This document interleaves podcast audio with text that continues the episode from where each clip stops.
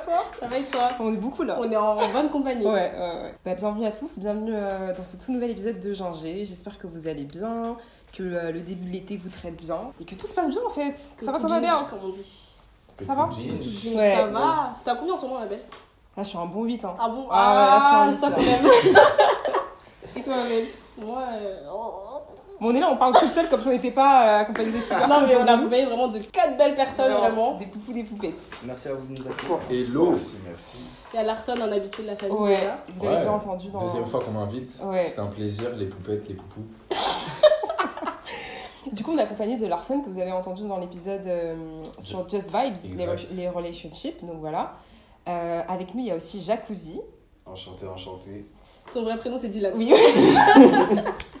Ivy. Salut, salut. Et Matipa. Enchanté. Matipa, le troisième membre de Ginger. Effectivement, Voilà. le, le fan numéro 1, c'est moi. Euh, Vous l'entendez enfant. Donc on les a, on les a invités euh, dans, ce, dans cet épisode pour pouvoir parler des masculinités noires. Donc on voulait pas seulement en parler avec Tad de notre point de vue de, de femmes noires, mais on voulait vraiment inviter des personnes qui étaient concernées. Et euh, donc voilà, on va discuter de tout ça avec eux et ça va ginger en fait. On donne la parole aux hommes noirs. Ouais. sur Let's Ginger. ginge. Ouais. Mais avant ça, comme dame, ma Alors, Une fois n'est pas coutume, le petit rituel, euh, on va parler un peu de, de ce qui nous a un peu fait vibrer dans la culture. ouais, Est-ce qu'il y a des choses qui nous ont marqué Larson, tu te sens très concentré là. ouais. Euh, je voulais pas perdre le fil. non, sim- simplement en fait pour préparer le, pour préparer le podcast, Ouais. euh, j'ai cherché un peu ce que je pouvais regarder. Et euh, mon ami Ivy, qui est ici présent, m'a euh, m'a tanné pour regarder Moonlight que je n'avais pas vu depuis 2016. Et c'est euh, c'est aberrant, c'est ouf. Non. Parce que c'est une On pièce. juge pas ici. C'est vraiment une pièce, c'était super intéressant, c'était beau. Donc j'invite toutes les personnes qui n'ont pas regardé ce film-là à aller le voir. Genre c'était vraiment intéressant. On voit un peu le, le point de vue de, de personnes qu'on n'entend pas souvent. Mm, mm. Donc euh, c'était vraiment cool. À part ça, je voulais vous faire découvrir aussi une, une chaîne YouTube qui s'appelle Abba and Preach. euh, pour les anglophones, les gens qui parlent un peu anglais. Euh, et même les autres, hein, parce que en soi, euh, il faut, faut, s'in- faut Il y a des s'instruire. sous-titres. Il y a quand même- des sous-titres. Il y a des, sous-titres, il faut s'instruire. Et euh, donc, c'est, il s'appelle Abba and Preach. De base, c'est des comédiens euh, Mhm. qui, qui, sont, qui sont basés au Canada, euh, au Québec, je crois. Bah, j'aime bien leur ton, c'est des humoristes, ils parlent un peu là, de, de ce qui se passe en société, ils, ils ont des choix un peu. Leur direction, elle est cool, Ouais. c'est léger, mais ça, ça reste intéressant, c'est instructif, Mhm. et je pense que euh, faudrait que les gens écoutent Bah. plus. Quoi. C'est ginger quoi. Ça ginge. Non, mais en Ça vrai, ginge, c'est vrai que ça ginge. Bah, c'est lourd, c'est lourd, c'est lourd. Euh, Ivy, est-ce que tu as des choses à nous faire partager ou pas euh Hmm, moi, moins intéressant. hein. Non, mais Non, c'est l'été, euh, c'est l'été. Sortez vos, vos planches là. Non, plus sérieusement. En fait, Euh, Ça skate. ça skate, hein, ça skate, ça skate fort. Euh, Répu si vous voulez, hein, Répu. non, plus sérieusement, euh, je trouve qu'il y a beaucoup plus de, de noirs qui, qui se mettent au skate et je trouve que c'est cool pour la culture que euh, on se mette en avant dans, plus, dans plusieurs domaines et qui sont pas forcément les nôtres entre Mhm. guillemets. Et j'aime bien ça et j'aime bien qu'on qu'on commence à beaucoup se mettre en avant sur ça. Après, sinon, comme je disais, c'est l'été, hein. là il y a des projets qui vont sortir là. Santi, Eh, On attend tous. Subaru ça Boys. fait deux ans que le gars il dort. Boys. Non, Subaru Boys là, soyez prêts. Soyez prêts. De ouf. Sachant que je pense même qu'il y a une animation qui arrive. Ouais, Waouh, non, y est- est- Pour rebondir un peu sur ce que disait Ivy par rapport au skate, euh, moi c'est un peu le même point de vue, mais pour le roller, je vois qu'il y a de plus en plus de vidéos de, bah, de personnes noires qui font du roller et c'est trop cool. Ça détend en plus. Et là c'est l'été, donc si vous voulez ginger, voilà. Faites du roller, faites du Nous, on skate. organise une sortie euh, Ginger. skate. euh, Ah. Donc voilà. Matipa. dans l'actu, euh, bon, c'est pas très récent, ça fait 2-3 semaines. Euh, la victoire des femmes de chambre de de Oui. Franchement. Euh, Ah. ça m'a beaucoup touché. T'as bien gardé la surprise Oui, hein euh, j'ai gardé, j'ai bien Il est gardé. bon, il est bon, il est bon. Euh, pourquoi j'en parle? Parce que elles se sont battues pendant près de 22 mois, si je me trompe pas. Et au final, elles ont obtenu la majorité de, leur- de leurs revendications. Ça m'a vraiment euh, plu pour elles.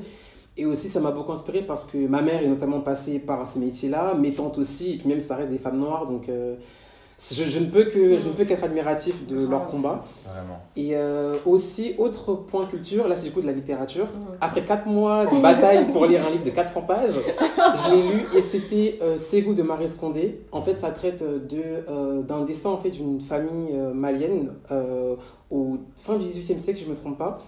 Et ça va parler en fait de euh, la façon dont l'islam est arrivé au Mali, enfin en Afrique de l'Ouest en général. Euh, ensuite, enfin, donc de l'islamisation, plus euh, la traite négrière Mhm. transatlantique. Donc ça va, ça va parler donc, du destin du- d'une famille de plusieurs frères. Donc, Mhm. euh, comment tel ou tel frère vont être éparpillés partout, tout ça. Donc c'est super important. Et vraiment, le message du livre que j'ai bien aimé, c'est que la, la façon dont on a cassé la, le, la romance qu'il peut avoir Mhm. autour de la façon dont l'islam a été apporté en Ah, Afrique. ok. Donc ok. je trouve que ça apporte une vraie vérité au récit, euh, à la façon dont ça a été apporté. Quoi. Ouais, ouais.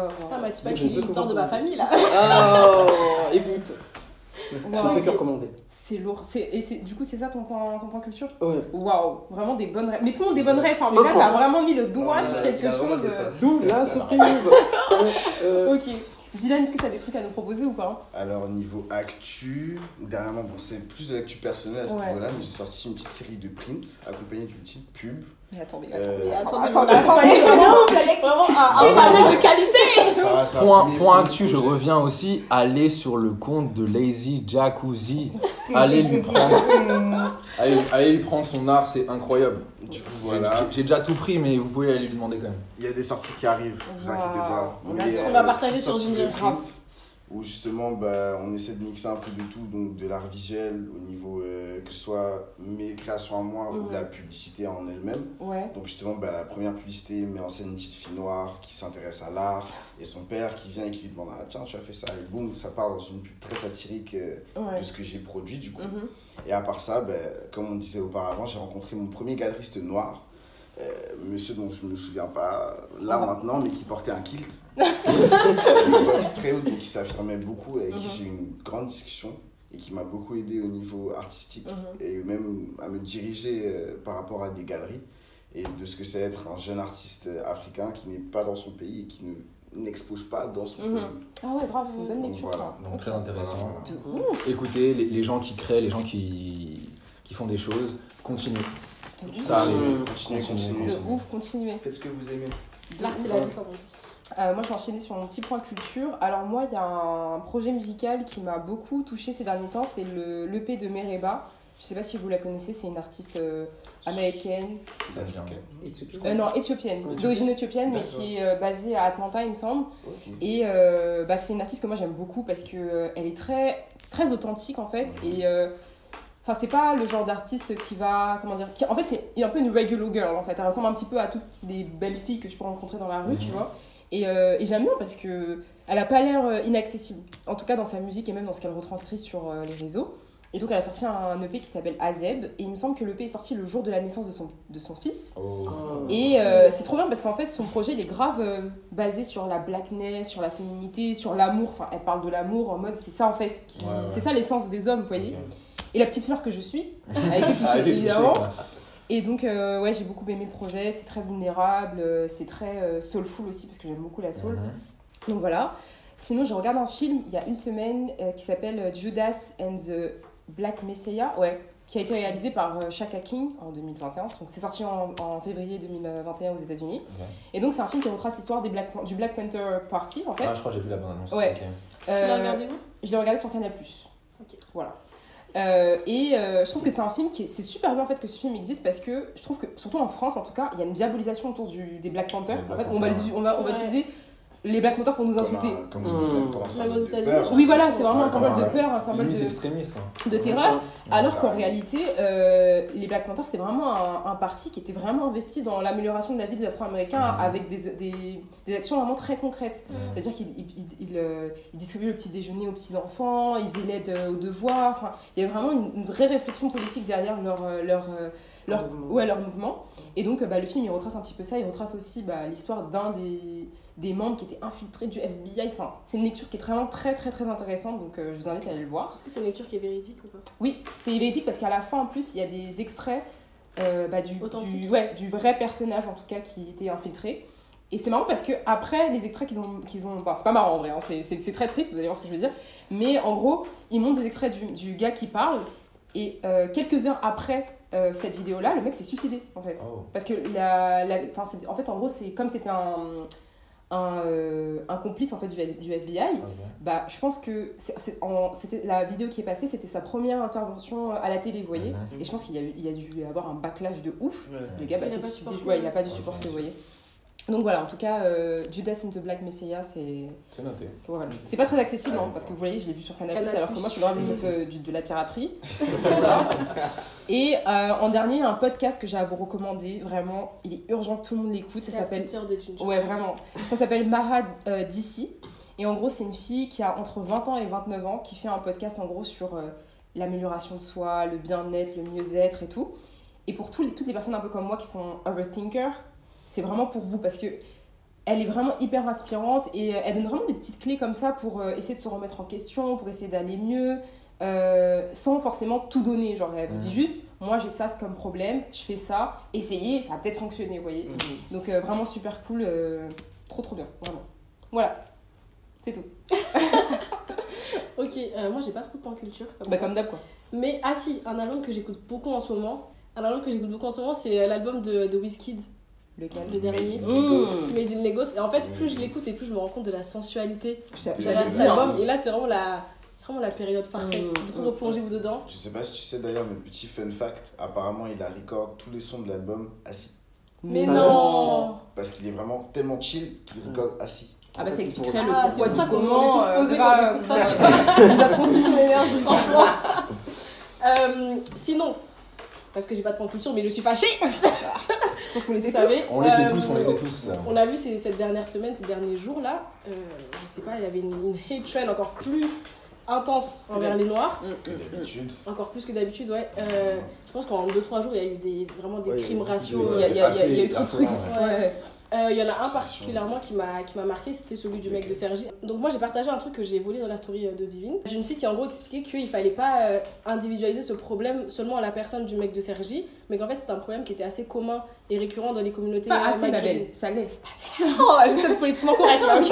Euh, pour un point intéressant d'ailleurs que tu dis ça, parce que moi j'en parlais par exemple avec ma colocataire, et je sais pas si vous avez vu, mais il a fait un communiqué à un moment. Ah il disait oui, euh, je m'excuse pour mes propos, euh, j'aime Ouais, tout le monde. Ouais, ça, j'ai une famille, Et à euh, la je sais fin, pas quoi. exactement. Et sur On ce a tous une point-là, famille en fait. laisser la famille en dehors de ça, etc.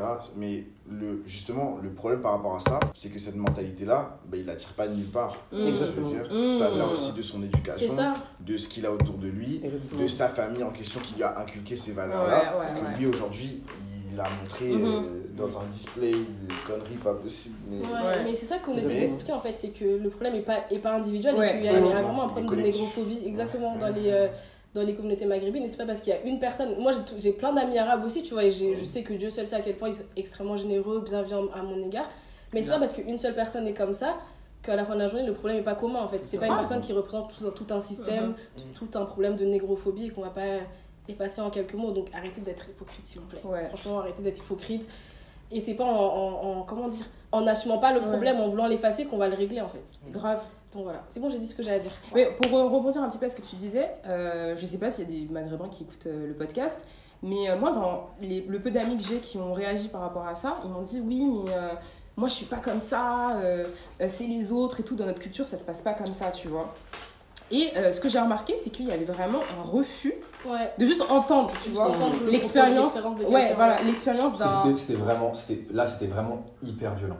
Oui, C'est ça. Ouais. C'est-à-dire que là, il y avait, c'était filmé, c'est des, des choses que nous on peut entendre ou Mhm. quoi, tu vois, des, des, des choses que tu peux comprendre même dans des relations que tu peux avoir avec des gens. Ouais. Mais là, c'était vraiment d'une violence où le mec, genre, euh, je pense que même eux, Ouais. Ils, je, je, sais, je sais même pas ce qu'ils, voilà, ils trouvaient pas de quoi Mhm. redire, mais ouais, à ce niveau-là, ouais, il faut comprendre que ouais, c'est une mentale en fait, c'est un truc. que- Exactement, c'est collectif. Là, voilà, c'est, c'est collectif et c'est un truc que eux-mêmes doivent combattre. chez Exact. eux, tu vois. Et voilà, c'est c'est- c'est Ouais. totalement C'est un ça. combat contre- avec vous-même. Hein. Ouais. C'est ça. Écoutez, Evie. Regardez-vous dans le miroir. Chose. Mais ouais. Introspection. Alors. introspection. Ouais, c'était assez violent. Mais bon. Mais bon, ouais, on va pas s'attarder là-dessus. Je pense que de toute façon, on a assez attrapé ma veste là-dessus. j'ai assez donné. On va rentrer dans, dans le vif du sujet.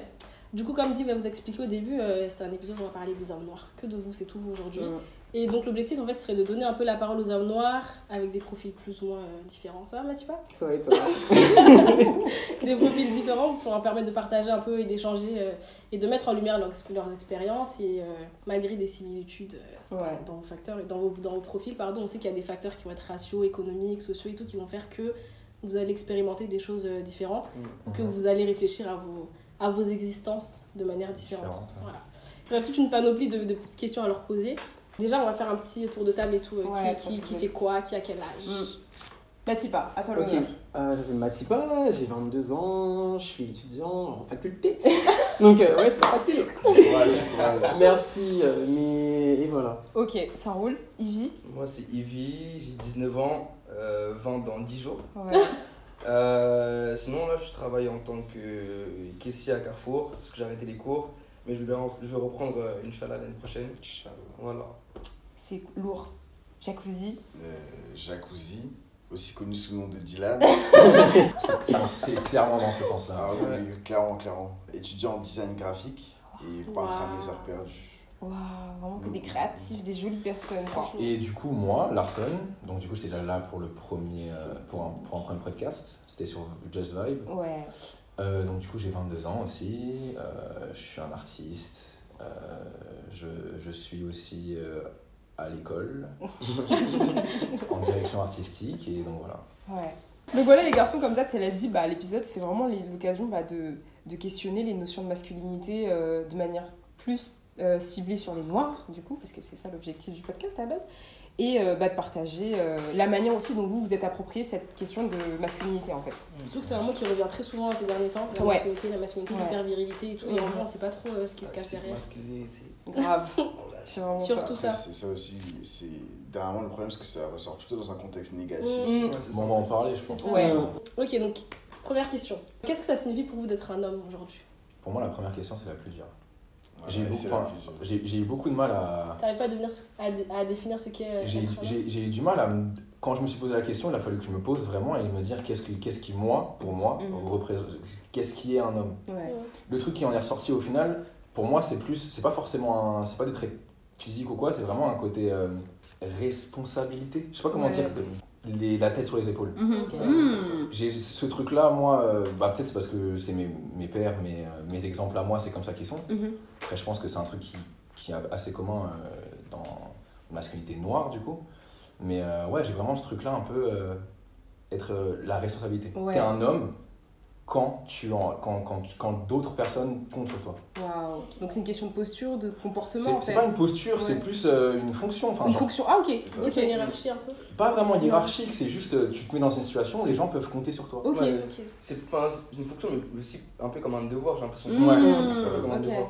En fait, à partir du moment où. Après, bon, là, on parle à partir d'un certain point de vue culturel, Ouais. mais du point de vue culturel qu'il vient d'aborder, Mhm. c'est plus à partir du moment vraiment où tu soutiens d'autres vies que la tienne. Ouais. Ouais, là vraiment c'est personnel. T'es hein. un homme. Ok. Tu Ok. vois, Waouh. je- Donc avoir, avoir le poids, Le enfin poids le de poids la responsabilité, enfin de. Moi, c'est comme ça que je. Par exemple, si je dois- demain je dois dire euh, Ah, il est passé de garçon à homme, Ouais. ah, ou si je vais voir quelqu'un et dire Ah, toi, là, t'es un homme. Ouais. Ah. Sûrement, ça sera, euh, ça sera parce qu'il aura des responsabilités. Parce qu'il des responsabilités. qu'il peut gérer. Mhm. Ouais, Mm. ça. Ah ouais, ok. Bah, c'est- je m'attendais vraiment pas à ça comme réponse. hein. Je suis d'accord. Ouais. Après, moi je pense, en grandissant, j'ai souvent entendu le terme masculinité, genre s'apparenter à la virilité, euh, être un homme, c'est se viril, etc. Et de nos jours, j'ai l'impression que c'est. Enfin, je suis d'accord avec du coup le, le point de vue de 2021. Mhm. Quand j'entends être un homme, c'est être soi-même. C'est Ouais. dans le sens où être un homme, c'est pas être viril, c'est être euh, au centre de tes émotions à 100% Ouais. et savoir et assumer ce que t'es en fait. Donc ça Dans- va- Ça, c'est une du mot qui Ouais. est assez rare, je trouve. Au-delà du sexe en ça, fait, c'est juste ça. tes. Mm. Assumer tes relations, assumer avec qui tu traînes, Mhm. euh, c'est être un homme, avec un grand H, on va dire Ouais, entre ok, guillemets. ouais, ouais. Mais c'est être toi-même à 100% en fait, pour moi. Mais ça. tu vois, cette lecture, elle est super intéressante parce que c'est vrai que maintenant, dans la culture populaire, euh, être un homme, c'est moins ce truc de il faut être viril, il faut être Mhm. puissant, Ouais. etc. Mais t'as pas l'impression que c'est que dans un, juste dans certains Dans milieux. certains cercles. Parce que j'ai l'impression que si tu vas dans, je sais pas moi, dans des, dans des espaces où il y a un petit peu plus de monde, où il y a des personnes qui sont un peu moins ouvertes d'esprit, est-ce qu'ils vont avoir cette même Je pense interprétation-là qu'ils vont plutôt Ouais, se rallier à, à ce que disait Ouais, la Ouais, tu vois Après, c'est vachement, vachement En différent. fait, je pense que tout, dépend, tout dépend du milieu, je pense. Oui, ça dépend. ça. Je pense que ça dépend vraiment du milieu, tu vois. C'est ça, parce que bah, même selon le milieu, la masculinité, elle change. Mm. Par exemple, euh, je sais pas, je pense qu'on est tous un peu euh, dans un melting pot aujourd'hui, culturel, Ouais. parce qu'on a tous des origines, mais on a tous grandi peut-être autre part, on a tous, on n'écoute pas de la musique forcément de chez nous, etc. Mhm. Donc on est influencé par plein de choses, donc ça donne aussi différentes variantes de cette masculinité, Ouais. c'est pour ça que je disais, ouais, pour moi, ce genre, ce genre de définition, c'est un truc où c'est pers- ouais, c'est personnel. Personnel. Pour toi, être un homme, c'est quoi? C'est en fait, c'est ça, c'est le truc. Il n'y a pas de réponse il n'y a pas de bonne ou Ouais, y a Parce pas que c'est quand, c'est quand il y a une réponse stricte, en fait, Que ça. que ça galvaude le truc. Et après, en fait, euh, les gens qui sont hors ça, ils se disent, bah, du coup, je suis pas un homme. Mhm. Et ça permet de créer des clichés, justement. Exactement. C'est ça qu'il faut Et c'est le truc, c'est c'est ça en fait que là en ce moment j'ai l'impression que les gens essaient de déconstruire. Après, bien ou pas bien, euh, on, on verra s'ils le font bien, mais en tout cas, je sens que ça tend à ça. Mhm. Je le sens aussi parce que bah, là par exemple, les quatre, personnes qui, les quatre hommes qui sont euh, invités à la table, euh, je sais qu'ils ils ont une définition Propre à eux. propre à eux. genre. Ok. Ah, dis-moi. Dis-moi, ouais, je voulais dire, euh, je suis d'accord avec cette notion de, de ne pas vouloir euh, instruire une définition qui serait monolithique, où on enfermerait euh, un homme sous un seul prisme. Après, pour moi, je pourrais définir un homme par la notion de privilège dans la sphé- dans l'espace public et euh, dans la sphère privée, parce que même dans un couple, je prends l'exemple d'un couple hétérosexuel, l'homme reste privilégié par rapport Mhm. à la femme. Donc, je pense, moi, peut-être la seule définition que je pourrais donner, qui peut-être serait assez valable pour euh, Tout le monde. tout le- le- tous les différents types d'hommes, ce serait la notion de privilège. Parce que je pense que même si. euh, bon, après, c'est pas forcément valable tout le temps, mais en, en règle générale, quelle que soit peut-être la masculinité, entre grosses guillemets, qui serait euh, plus ou moins intense en fonction des différents hommes, à la fin de la journée reste privilégié par rapport à des femmes, en fait. Moi, je pense que c'est vraiment ça que je retiens, donc la, la notion de privilège par rapport, euh, par rapport aux femmes, dans l'espace Ouais. public et privé. Très bonne réflexion en tout cas. Euh, en- tout le monde, hein, mais c'est bien d'avoir mis en lumière ce truc de, de domination, enfin pas de Ah ouais, domination, mais que Oui, voilà, c'est ça. Il y a faut une inégalité entre il faut, les- il faut le répéter, non, enfin, on le dit pas aux- aux- aux- à tous les garçons qui naissent, Ouais. mais vous naissez, on naît avec des privilèges. Ah oui, clairement. Sachez-le, nous on le sait parce que bah, on est tous entourés de femmes et en vrai euh, tu, tu peux le voir euh, rapidement. Mhm. Et si les gens le savent pas, bah, app- apprenez que vous avez des privilèges quand même. Mais euh, ouais, c'est une notion que, que, vous, que, que les garçons, que les hommes doivent intégrer. Ouais. Parce que c'est c'est limite inné en fait. Du fait que tu nais en tant que garçon, on te dit jamais, bah, t'as de la chance. Ouais, c'est c'est vrai. Mais en fait, énorme. C'est vraiment, tu nais, t'es un garçon, on te donne les privilèges que t'as C'est ça, et tu fais avec en fait. Mhm. c'est ça. Et du coup, bah, ça te donne des espèces de. Comment je peux dire ça? De, Ça te donne une vision en fait Mhm. déjà faite de la société Mhm. patriarcale dans laquelle Ouais. on est déjà Ouais, ça. et on la perpétue. Ouais. C'est ça. Mais il faudrait que bah, justement que soit Que conscient. l'information- conscient- Conscientiser, les gens. et ouais. qu'on dise, bah, t'es un homme, t'as un plus de chance, donc fais attention aux autres qui n'ont pas cette chance. Surtout c'est ça, surtout ça en fait. Ça. Ça implique le fait que tu as des privilèges, le fait que tu- par exemple que tu vas être fort physiquement quoi, ça implique, il y a sûrement une raison, ça implique que tu dois c'est pour ça que je reviens à cette notion-là. Ouais. Care, genre euh, protéger. L'autre- L'autre Ouais. côté. C'est ça. Yes. Genre pour moi, ça me paraît la logique des choses. Si un homme naît avec, fort, euh, etc., c'est pour protéger. Parce que ça, il n'a pas besoin de sa force pour lui-même, c'est déjà un homme. Ouais, ouais, ouais. Donc si tu dire. ben, l'utiliser pour autre chose et que la plupart des gens ne pensaient pas de manière euh, patriarcale comme ça, ben, ce serait cool.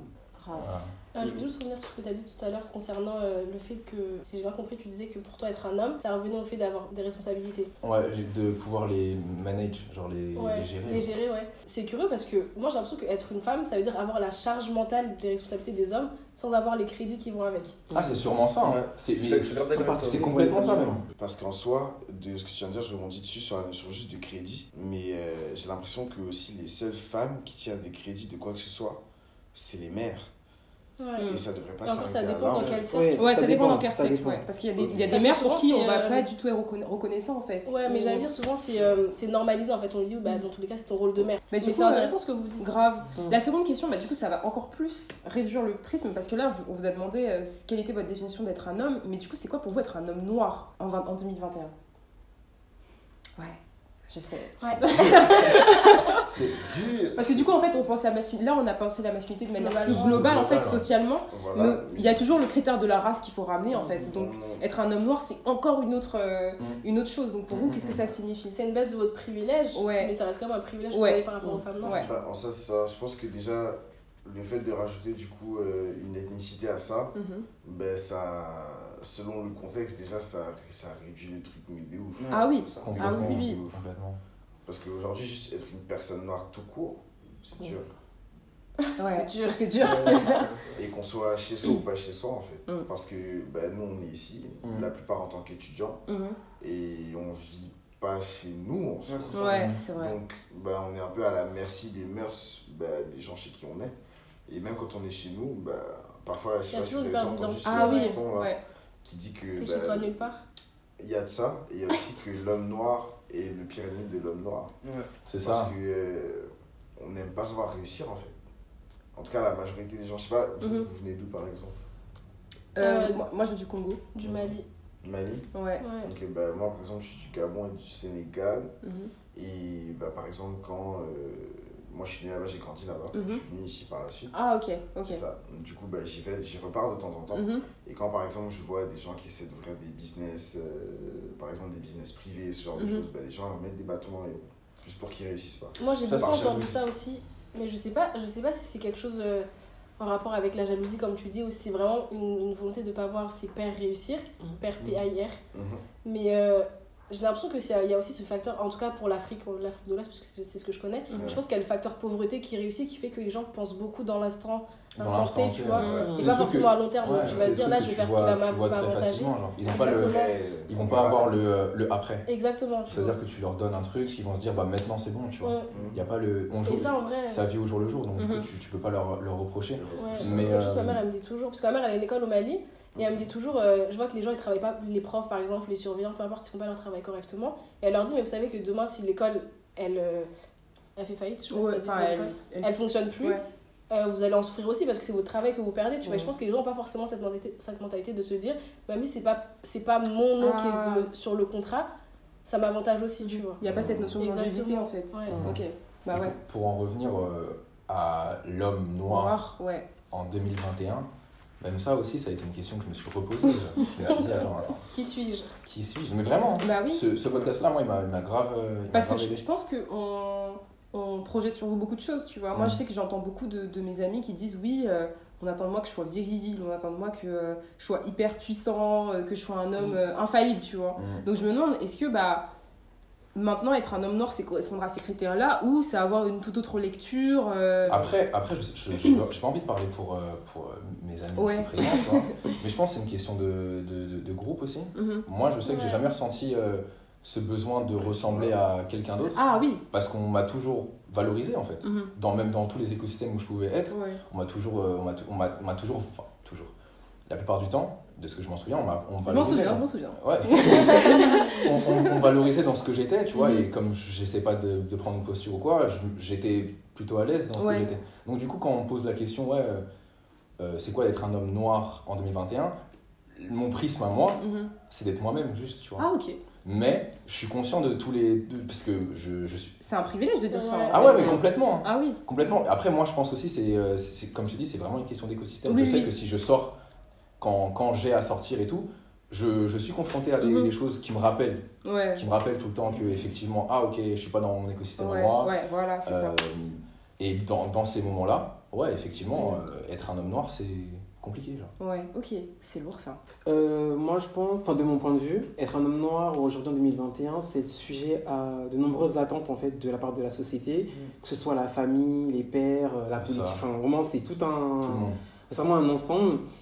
Euh, ça peut être une attente déjà par rapport à ton physique, donc, on comme là tu disais, l'hypervirilité, donc euh, une certaine musculature, surtout que de par l'imaginaire collectif avec euh, l'esclavage et la colonisation, il y a vraiment une fétichisation du corps de l'homme noir, donc le fait d'être hyper, euh, Puissant. hyper puissant, et ça, ça va, ça va se retranscrire aussi dans les relations sentimentales, sentiment- même, même, pas, enfin, même dans les relations euh, euh, homosexuelles du coup, ou autres, euh, bah, il y a vraiment ce truc euh, où l'homme noir va être vraiment hyper, euh, même, dirais même bestialisé en fait. Mmh. Ouais. C'est le mot étalon. C'est ça, ouais, ça, non mais... Le, le- le terme étalon noir. Ouais, Ah, vraiment, oui, vraiment, donc il y a vraiment. cette... euh, Ouais, c'est vraiment des grosses attentes qu'il y a sur nous. Enfin, là, je fais un, un événement qui m'est arrivé, par exemple, je me rappelle, quand, en plus c'était quand même tôt, donc j'étais en troisième, j'avais quand même 14 ans. Euh, je me rappelle dans la cour de récré, il y a une fille qui vient me voir et qui me dit, ah, pas, c'est vrai que le Nord, vous en avez une grosse. Oh, ouais, non, mais oui, il a J'ai une dit, euh, bah, spécialisation à fond. Madame, Ah on se vraiment, connaît pas, et puis euh, ces questions, on les pose pas en fait. Ouais, ouais, c'est une- Mais ça leur, en fait, ça leur semble normal de poser des questions comme ça aux noirs parce que On- le respect, c'est quelque chose qui est pas forcément acquis aux Non, personnes. mais je, je pense aussi qu'il faut vraiment abolir ça parce que il y a des, des, des, des hommes noirs aussi qui, à force d'être confrontés à ça tous les jours, pense que c'est- ça devient une réalité. en Oui. fait. Mais il y en a Par Oui, exemple, oui, genre, Il y en a exemple- trop. Exemple, Tellement. exemple un peu trash, mais sur Grindr, il y a beaucoup d'hommes noirs qui, qui mettent en, en bio ou même en, en titre, Ouais. qui écrivent euh, homme black parce que genre ils savent que du coup ils arrivent à des gens qui vont venir vers eux parce qu'ils sont noirs, tu vois. Ah, Ça, il c'est- joue du fait- de la fétichisation ça, en fait. exactement. Mais il y a, y y y beaucoup de gens qui, qui, qui jouent de ça. Ah, mais oui. Parce que, et, et ça, et c'est, ça, c'est un peu compréhensible parce qu'effectivement, si tu regardes peut-être 20 ans en arrière, on était peut-être moins trendy, euh, les, les hommes noirs. Oui, ouais, ouais. On avait peut-être moins de. Et donc, du coup, ils se disent Ah, on a une place. On, on Mhm. nous donne une place. Ouais. On va la prendre. quel prix, c'est ça le C'est ça, et c'est surtout, ça. et surtout, c'est pour satisfaire un regard blanc. C'est exactement ça. C'est Donc, exactement ça. euh, Au final, c'est ça. Et ils jouent clairement le jeu. Mhm. Ils jouent clairement le jeu euh, quand euh, tu. Alors que c'est pas forcément leur personnalité. Et tu le sens. Dans Ouais, certains oui. groupes, tu vois des mecs qui, sont, euh, qui ont totalement une posture. Hum, hum, Carrément. clairement. Et, euh, et c'est triste parce que euh, tu, tu, tu sais juste que c'est des gens qui n'ont pas eu la possibilité d'être eux-mêmes. Exactement. Et qui pensent que. Il y en a même beaucoup qui pensent que c'est pas possible. Ils sont pas acceptés. Des phrases de. J'ai déjà, j'ai déjà vraiment entendu des gens dire Ouais, t'es un faux noir. Ouais, ouais, ouais. ouais, J'ai déjà entendu Ouais, des t'es un faux noir. ouais, tu vois. des trucs Ouais, des comme ça pour des choses. Des trucs euh, ris- Ouais, risibles. ouais, genre, je me rappelle, genre, euh, quand je suis arrivé au lycée, parce qu'il faut savoir que du coup, j'ai changé de lycée, Mhm. je suis pas dans le lycée secteur, mais quand je revoyais des amis à moi que, du, du collège, etc., genre, j'étais souvent en mocassin ou en converse ou en vans, Mhm. ça, me- ça me disait que t'es un mec bizarre, tu vois. Ouais. Parce Ouais. qu'ils mettaient des chaussures Il mettait soignées. des TN. Voilà. Des voilà. requins. Voilà, des requins.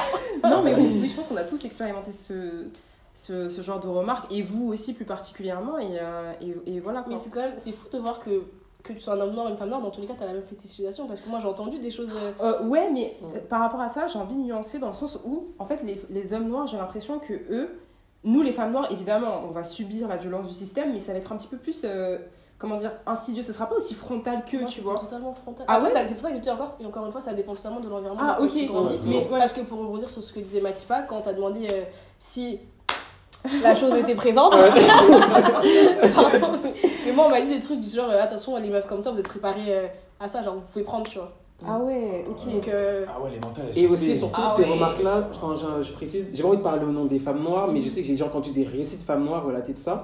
Mais ça vient pas forcément d'hommes non noirs, hein. ça vient aussi de la part d'hommes noirs, dans le sens où il y a beaucoup de femmes qui, euh, qui témoignent de, des réflexions qu'elles ont même déjà quand elles étaient très jeunes, de la part de, de tontons, Ouais, euh, dans leur ouais, entourage et tout, euh, qui avoir des Ouais. remarques ultra déplacées alors qu'elles sont peut-être à peine pubères en Mhm, fait. Et c'est pas normal qu'il y ait ce genre de. Ouais, je suis d'accord. Mais Ah même ouais, le, le, le fait de- d'avoir banalisé plein de choses comme euh, l'homme noir est infidèle, l'homme noir, euh, Mhm. hein, l'homme noir ne sait pas se contrôler, l'homme Ouais, noir. ouais, Ouais. ouais. C'est vraiment comme tu as dit, la bestialisation. euh, c'est des, des, c'est des- c'est des trucs, des codes que euh, des hommes noirs utilisent pour arriver à leur fin ou quoi qu'est-ce, Mhm. qui déteignent sur toute la masculinité noire dont Ouais, on parle tout de suite ouais, maintenant, ouais, tu vois. Carrément. Ce qui est super étrange parce que du coup, on, on s'auto. C'est ça, l'homme noir, et on s'auto-tire dessus. Bah après, tu vois, moi, tu vois, par rapport à cette expression de l'homme noir et limites de l'homme noir, moi, je sais pas encore en quoi, encore quoi en, en penser de cette, euh, de cette euh, citation parce que. euh, au final, tu vois, les hommes noirs qui continuent à perpréter bah, des clichés, parce que pour moi, c'est des clichés racistes. hein, euh, il y en a une Mm, grosse mm, cliché- mm. racistes. Pour moi, c'est des gens en fait qui ont juste qui ont un complexe d'infériorité qu'ils n'ont pas encore enfin Déconstruit. qu'ils n'ont pas déconstruit tu vois Mm. enfin pour moi c'est en fait c'est des victimes du système des victimes bon, qui continuent à, à perpréter le Oui, système mais ça, en reste fait- des victimes en fait tu vois je pense que quand on dit que c'est l'homme noir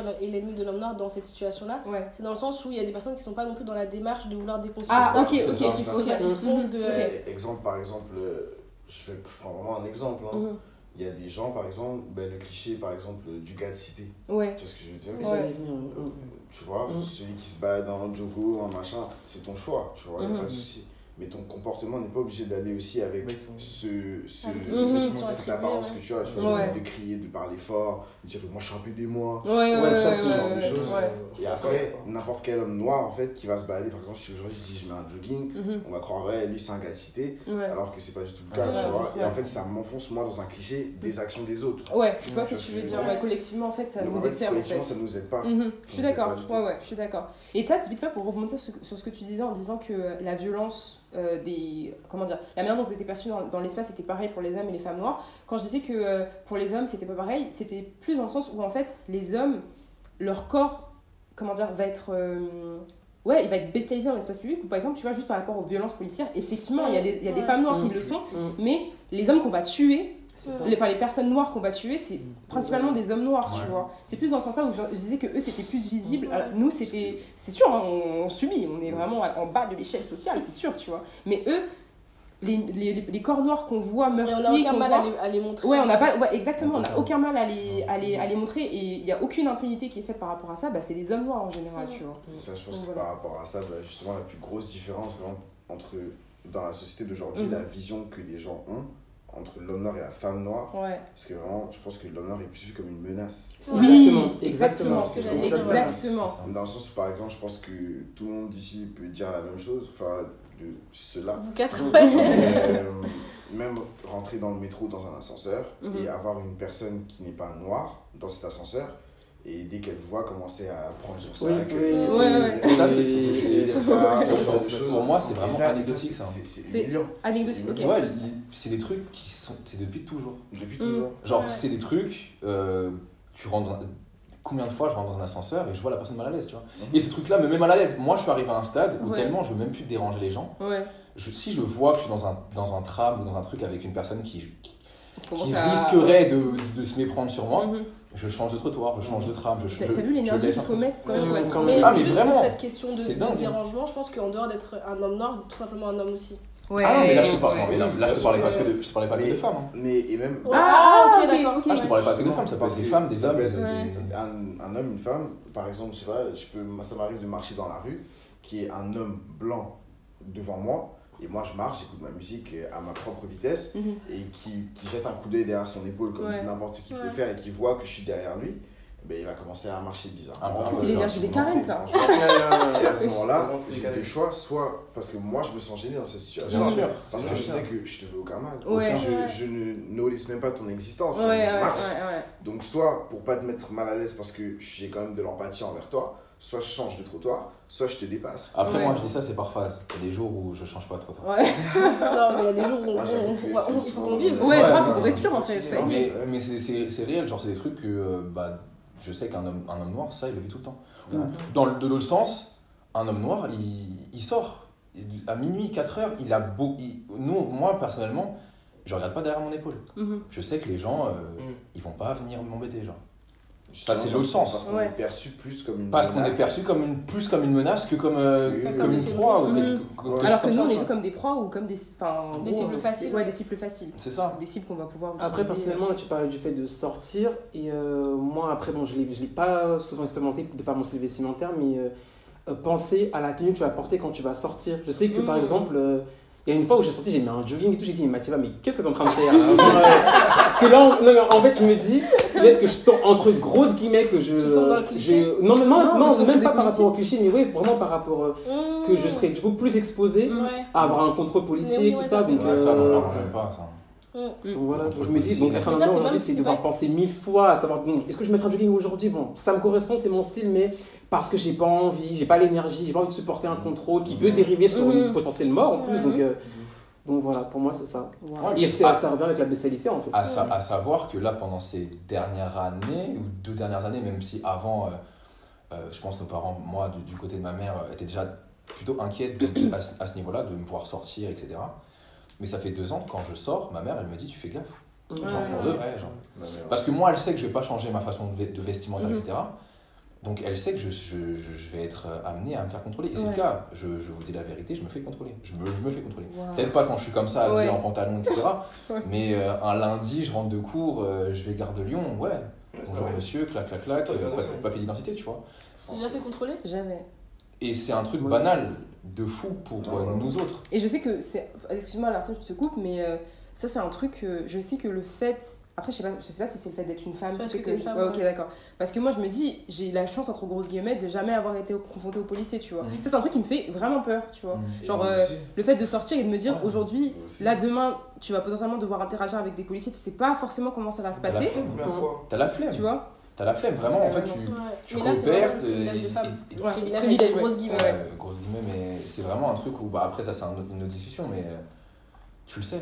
C'est, c'est- en fait, c'est une tristesse où Mm. tu sais que ça va dépendre du mec. En, Mmh, à- ouais. C'est tu sais que t'as rien fait, en fait. mais ça dépendra du mec. Est-ce qu'il va te garder 20 minutes? Est-ce qu'il va te garder 5 minutes? Est-ce qu'il Mm. va te dire euh, on va au poste? Est-ce que Exactement. tout ça va dépendre du cowboy en face de toi? Ah C'est ouais. c'est un dialogue où t'as pas la main mise dessus. Voilà. T'as pas, de- t'as pas de choix. Ça aussi, Parce c'est un que truc Mais moi, ça, par exemple, la première fois où ça m'est arrivé, je sortais de boîte, je crois, Mhm. de la Wonder, un truc comme ça, Mhm. et je marchais dans la rue pour trouver mon bus de nuit ou whatever, parce que j'étais broke. Mhm. Et je marchais tranquillement, une voiture de police s'arrête. Bonjour monsieur, contrôle d'identité, tout ça. Mes papiers d'identité étaient sur moi. Et ils ont vidé tout ce qu'il y avait sur moi sans jamais checker mes papiers d'identité. Soi-disant parce que je correspondais au profil de, De quelqu'un qui du recherchait. Ah oui, d'un vol à Mm. l'étalage qu'il y a eu dans le eu la coin. même chose. Mm. Alors que je n'habite pas dans le coin et que je ne viens même pas du coin. Et qu'il a même pas cherché à savoir si je C'est venais du coin. Ouais, grave, grave, grave, c'est- d'une violence. Ouais, mais tout ça, tu vois, Genre, euh, je sais que quand je le dis, les gens ils sont choqués. Mhm. Mais je Mais sais que banal. je peux parler avec n'importe quel noir de. En Ouais. tout cas, région parisienne, je connais pas la vie des autres gens. Moi, mon entourage, ouais, c'est normal. Ouais, tu vas à la. Ouais, Nord, ouais, je me suis fait contrôler. Ouais, est-ce que j'ai eu 20 minutes, je me suis fait contrôler. Waouh. Ça, c'est un truc qui me fait, Ouais. qui me rend vraiment triste pour le coup. Enfin, que ce soit, en fait, que ce soit, que Que ce genre de violence et de, comment dire, d'immission dans, dans, les, dans, la, dans la vie, on va dire, dans la vie privée des gens soit aussi normal, en fait, normalisé. Ouais. Genre, ça, c'est Bah, après, qui- on repart sur d'autres choses, parce que eux, tu vas leur demander pourquoi tu, leur, tu les, con- ils te contrôlent. Mhm. Ils vont te dire, bah, parce que euh, la majorité euh, des gens comme toi, ils font ça, ça, ça, tu vois. Ouais. Et toi, euh, bah, tu dis quoi Tu C'est ça, c'est ça, en fait, c'est tu dis quoi. C'est ça aussi, c'est tu dis quoi. Donc voilà. Non, on m'avait- on m'avait carrément dit qu'ils avaient rien à m'expliquer. Genre, ils avaient aucune explication à me donner. Ma- oui. Mais après, je pense, je, je crois qu'ils peuvent légalement procéder à des contrôles d'identité sans avoir de raison. Les gars, Non, mais là, mais non, non, mais- là, en plus, c'était même pas vraiment par rapport à l'identité. c'est juste- À l'identité, je, je sais qu'à l'époque, euh, en plus, j'étais petit, pareil, 14 ans, 15 ans, je crois. Je courais pour attraper un bus et il y avait une voiture de police qui était stationnée. Bon, moi, j'ai rien fait, je comprends attraper mon bus en fait.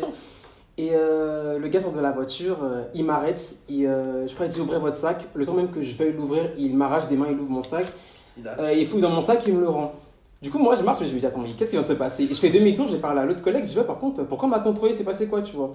Non, on peut pas vous dire et tout. euh, Ouais, tu t'as pas le droit, on non, a, de- on a aucun compte à vous rendre. Ouais, voilà, non. Tu dois expliquer que c'est un- juste un simple contrôle de police, mais tu Mm, peux pas dire à quelqu'un, oui, non, euh, Non, pour rien. Enfin, je- jeune homme noir euh, qui nous écoutez, connaissez vos droits. Ouais. Ouais. Hum. Euh, ayez un téléphone sur vous, Ouais. euh, je sais pas comment Gardez votre calme. Voilà, perdez garde- gardez votre pas de calme. raison en fait. Parce que Ouais. si vous perdez votre sang-froid, exactement, vous leur donnez raison. Et vous êtes dans le tort. Mais tu vois, c'est- je trouve ça triste de dire aux gens, garde, enfin comment dire, en gros, Ouais, je la sais que c'est de la survie, en vrai c'est de la survie, c'est normal, tu vois, mais le truc c'est que normalement dans une, là. dans une situation où justement tu te fais oppresser, c'est normal d'être en colère, tu vois, Mhm. c'est c'est humain, tu vois, on peut pas reprocher à quelqu'un de de- d'être en colère, mais on, on nous inter, enfin justement Mais dans une pour société où la, où la colère des Noirs elle est totalement diabolisée, tu peux pas ouais te voilà, permettre ouais, ça. c'est ça, ça. C'est ça. pas une position qui nous ça qui permet, triste, c'est qu'on peut pas se permettre en fait d'e- d'exprimer un sentiment qui est, organique, C'est ça, c'est ça. Parce qu'à partir de ce moment-là, t'es automatiquement dans le tort. ouais, ouais. Il faut en fait, parce qu'il il faut limite qu'on prouve à chaque fois qu'on Mhm. est des êtres réfléchis. Mais ça, c'est au-delà de la police même. Ouais. Mhm. Ça, Ouais, on, c'est parle, vrai. on parle là, on- on- la question c'était toujours euh, du coup, qu'est-ce que c'est d'être un homme noir en 2021 Ouais. Ce truc-là de se justifier, de dire non, Mhm. moi regardez, ça c'est Je suis pas comme les autres entre guillemets. entre, entre grandes guillemets en Ouais. plus. Mais ça, ce truc-là, quand tu arrives dans un nouveau écosystème et que tu vois que les gens sont un peu réfractaires, euh, sont un peu euh, différents, parce qu'effectivement, nous, nous, on a la chance de. Enfin, moi, je suis dans l'artistique et tout, donc j'ai la chance de- d'être dans des melting pots, comme il disait, Mhm. avec des gens totalement différents et tout. Mais quand tu changes un peu euh, d'endroit, euh, tu te rends compte que tu dois te. Te fondre dans la masse? Ouais, pas te fondre dans la masse, mais euh, leur faire comprendre Ouais. que non. Que tout va bien je- se passer. moi, Mhm. je, je- tu vois, moi, je parle comme ça, je Ouais. réagirai comme ça, je suis réfléchi, je suis calme, je suis nanan, etc. Parce qu'ils ont déjà une idée sur toi. Tu dois les rassurer quoi. C'est ça. Ouais. Tu dois les rassurer parce que, encore une fois, de base, tu te fais peur. Ce qui C'est- n'est pas censé- C'est même pas censé être ton rôle en plus. Ouais, grave, non, Parce ça que parce que t'es noir, parce que t'es grand, parce que tu, je sais pas, parce que t'es à l'aise, parce que Ouais. t'es fort et tu, Ouais, je sais pas, tu, dois. Parce que t'es noir, je pense que c'est suffisant déjà. Ouais. Ouais, ouais, ouais, ici, euh, ouais, bien sûr. On aurait voulu savoir en fait à quel moment, mais je pense que vous avez tous déjà un peu répondu. Ouais. À quel moment est-ce que vous aviez réalisé que vous étiez un homme noir dans la société Mais du coup, je pense que Ouais, la question ouais, a été couverte. Euh, Est-ce qu'il y a un événement Est-ce qu'il y a quelque chose particulier dont vous vous souvenez? Ouais. On est arrivé en France. Ouais, ouais, c'est ça. Je dois avoir 3-4 ans. On arrive à France, je pense. Ouais, Un truc comme ça. C'est des. Hein 3-4. Ouais, je dois, ouais, je dois avoir 3 ans. Oh, t'étais un bébé. Ouais, j'étais petit, Ouais. j'étais petit, mais c'est des trucs. euh, moi, je les voyais pas sur moi, parce Mhm. qu'encore une fois, moi j'étais en maternelle, c'était plus sur mes, mes plus grands frères et tout. Ouais, C'est des trucs que moi je voyais sur eux, parce que lui il Mhm. arrivait d'avoir, euh, je sais pas, 8-9 ans. Mhm. Et donc lui il vivait des trucs, on parlait de choses à table et tout, mais moi j'étais un, Un bébé, tu vois, ouais. un bébé, tu vois. Et c'est là où j'ai commencé à comprendre des. euh, ah ok, euh, je sais pas, euh, ou à la cour, euh, Mhm. je peux toucher tes cheveux, j'en sais rien. je- Ouais, ok. ah mais c'est normal tu cours le plus vite enfin des trucs où petit à petit tu captes ah ok donc je suis différent Ok, d'accord. Donc, mais ouais. c'était très tôt c'est des Mhm. trucs euh, c'est super C'est tôt c'est vraiment tôt. Parce que Ouais, c'est tôt. même chose après, moi j'ai vécu à un an à Deauville en CM2, donc mon année primaire en CM2. À Deauville, tu disais Deauville, ouais. Ok. Et pareil, enfin, je pense que vous, connaissez Deauville. Deauville, c'est un peu. euh, voilà. Ouais. On va pas. et euh, ouais, pareil, c'était des remarques euh, d'enfants, genre des enfants de CM2, CM1, CE2. Et en gros, euh, je mangeais souvent des remarques euh, enfantines. Enfin, on entend souvent quand on est enfant et qu'on est noir, surtout dans des milieux où il n'y a pas beaucoup de noirs. Des euh, toucher tes cheveux, on dirait de la mousse, on dirait une éponge, et j'en passe. Et euh, ça, je pense que ça, ça, ça découle du, de, de l'éducation du coup, mais aussi que, le fait que l'enfant du coup n'est n'est pas vraiment. euh, Côtoyer côtoyer, il, il sait pas ce qui l'entoure en fait encore. Il est Mhm. encore dans un stade d'enfant. Ouais, c'est l'observation Voilà. tout. À la limite. Mais du coup, pour, euh, je voulais venir du coup euh, à la jeunesse quand on grandit, du coup quand on devient adolescent, faut pas oublier que la paresse elle est aussi intellectuelle aussi et qu'il y a, y a beaucoup de gens de, de notre génération du coup qui, qui se en fait qui se confortent dans une paresse intellectuelle en fait. Et qui vont pas chercher à aller plus loin dans une réflexion Mm. que ce soit raciale que ce soit genre par rapport à tout ce qui est discrimination etc ils vont pas aller euh, s'informer en fait. Et c'est ça qui crée vraiment je trouve un écart entre euh, du coup les générations. Grave. Mais pour rebondir un petit peu sur ce que vous disiez par rapport aux enfants, moi c'est un truc qui m'inquiète parce que je me dis que justement les enfants c'est les personnes les plus, les plus innocentes du monde en fait. ça en fait. Donc comment est-ce qu'on peut expliquer? Bon si je pense qu'on peut l'expliquer mais ça m'attriste que à toi t'avais quel âge? T'avais 6 ans, Ouais, 7 ans? 7, 8 ans, 6 ouais. ans, 7, 8 ans? Tu commences déjà à, à, à projeter un regard hyper euh, négatif sur ce qui est différent de toi, tu vois. Toi que tu l'as déjà vu. Là, là, ce que je dis, ça, moi, de ce que j'ai raconté, c'était rien de négatif. Oui, mais C'était de la curiosité. Après, c'était maladroit. Mais malsain, oui, le truc c'est que c'est maladroit, mais le truc c'est que par exemple, tu vois, dire à, à un autre enfant, oui, euh, tes cheveux ils ressemblent à de la mousse, ou même genre juste le- émettre, euh, comment dire, une remarque par rapport au fait que c'est différent d'elle, tu vois, Mhm. je trouve ça violent parce que, c'est- encore une fois, ça reste mais des enfants. Les enfants, c'est violent. Ah oui, non, mais Non, les enfants, c'est innocent, mais c'est des éponges. Oui, mais ça veut dire qu'ils oui, voilà, c'est des éponges, ça veut dire qu'ils l'ont vu à la maison, Ils ils ont l'ont entendu vu, ils l'ont en fait, ils ont entendu des choses comme ça, tu vois, et puis même moi euh, Ah, moi, je Après, sens- ils mesurent pas la gravité. Oui, J'arrivais, genre, même quand en étant petit, genre, euh, en vrai, quand je regarde dans, dans mon, dans mon disque dur, là, j'arrive encore à, à faire la différence entre des, vraiment des questions où tu te dis, ah, il est juste curieux, ouais. Genre vraiment en mode, ah, et donc toi, nan, nan, bref, je sais pas. mhm, Et le truc en mode, on tu sens que c'est, on m'a dit que, ouais. Ouais. on m'a dit que, est-ce que c'est vrai que, Mhm. nan, nan, que, et là, tu sens que euh, euh, c'est la, la structure familiale, c'est l'environnement Ouais. qui, est, qui est faussé, genre, ils ont Mhm. des idées. Quand je te dis que je viens d'un endroit et que tu me dis ah euh, des lions, j'ai Ouais. man, genre, c'est tu vois, il y a un décalage qui fait que toi en tant que petit, tu ne sais même pas en fait comment réagir et c'est en grandissant que tu découvres ah ça c'est du racisme, C'est vrai. ah ça c'est de l'ignorance, Ouais. ah ça c'est de la maladresse Mhm, et tu arrives un peu à capter euh, les différences euh, Exactement. mais malheureusement on arrive à un stade de nos vies où euh, bah, même la maladresse maintenant c'est c'est plus excusable. Oui, voilà. le- en fait, pour moi, la maladresse, elle est plus excusable. Et surtout, je me dis que, euh, pour, encore une fois, pour des enfants, c'est ça, en fait, qui va. Si, c'est- si c'est pas rattrapé, hein, par, euh, par exemple, si demain, je prends l'exemple de ma petite sœur. Moi, j'ai une petite sœur qui a 5 ans, par exemple, qui est encore une toute petite fille, en fait, qui est en train de se construire, qui construit aussi son imaginaire. Et récemment, euh, elle jouait aux poupées. Ouais. Non, elle jouait à un jeu vidéo où, en gros, elle devait, elle devait customiser des princesses, vous voyez? Ouais. Et là, elle vient me voir et elle me dit, euh, il y a Divine, euh, euh, ma princesse, je l'ai faite en, en, avec les cheveux blonds, vous voyez Ouais. Elle m'a dit, oui, je l'ai faite avec les cheveux blonds et tout, euh, je la trouve très très jolie comme ça, euh, mais je pense que c'est pas la plus jolie, tu vois. Ouais. Et là, je me suis dit, c'est super important, moi, en tant que grande sœur, parce qu'elle va, elle va sûrement évoluer avec des personnes blanches et puis potentiellement des petites filles qui vont lui faire comprendre qu'elle est pas pareille qu'eux, etc. Mhm. Moi, j'ai rattrapé le truc en me disant, oui, elle est très jolie, mais sache qu'une une petite princesse qui te ressemble toi aussi, elle, elle aussi, elle, est, elle est jolie, elle est aussi jolie que toi, tu Ouais, vois. Et je pense que ce travail-là, il n'est pas assez fait parce qu'après, tu te retrouves avec des enfants qui vont dire avec, avec d'autres euh, camarades Mm. autour d'eux, qui vont leur faire comprendre qu'ils sont différents et donc pas beaux, et donc pas mis en Mm. avant, et donc pas valorisés, etc. Et c'est un cercle vicieux et ça, ça. ça rejoint exactement ce que tu disais par rapport à la l'apparence la intellectuelle, tu vois. En fait, de la curiosité, quand bien même elle est. euh, elle est juste maladroite ou que c'est vraiment juste de la Mhm. curiosité, ça peut très très vite déboucher sur euh, Complètement. Ouais, mais après, c'est pas le travail des, des enfants, c'est le travail des parents. les tra- Oui, oui, oui, comme Ouais, tu les enfants, ils peuvent les enfants, Dans dans un premier lieu, ouais. Exactement. Mais, euh, quand on On va pas demander aux, aux- aux enfants. Oui, d'intellectualiser tout Voilà. ça, exactement. tu Mais vois. euh, voilà. Mais oui, les parents. Mais je pense que déjà, les parents aussi, il faut qu'ils se déconstruisent de toutes ces idées-là qu'ils ont appris quand Exactement. Et ensuite qu'ils arrivent à l'inculquer aux enfants. Et ça, c'est un travail. Mais ce qui est dur en fait, c'est que le souci des, des générations, c'est que la génération au-dessus de nous, elle est un peu trop loin. Mm. Nous, on est là et celle d'a- celle d'après, elle est un peu trop loin. C'est-à-dire que Ouais. l'écart, il, il, il se creuse de plus en plus en Mhm. fait. Et c'est pour ça que c'est important du coup que les jeunes parents ils soient dans une optique où ils vont justement euh, inculquer à leurs enfants euh, des, bah, des, des valeurs euh, concrètes par rapport Mhm. à tout ce qui nous entoure. Et, Mhm. je pense que C'est important en fait. Parce que c'est surtout, c'est c'est la réalité des choses. Genre, on vit dans un monde, là on parle de, de tout ça, mais c'est la- c'est juste la réalité. Genre. Ouais. Je peux faire un, un point Oui. Genre, euh, en gros, du coup, je l'ai pas dit dans mon pop culture, mais il y a un an, j'ai vu euh, à la Brown Sugar Day, je sais pas si vous connaissez. Oui, le euh, les films, non? ouais, Exactement. Ouais. J'ai vu le film Tug, du coup, euh, The Hate to Give. C'est un film très intéressant. Ah du ouais, coup. ouais, ouais. C'est un film qui retrace en gros l'histoire d'une jeune fille. euh, J'ai pas voulu du le regarder parce que. Il eu est Il euh. Ah ouais. Toujours la petite Light King. Ouais, ouais. Ouais, c'est vrai qu'ils ont utilisé un peu la mauvaise actrice. Mais bon. Ouais.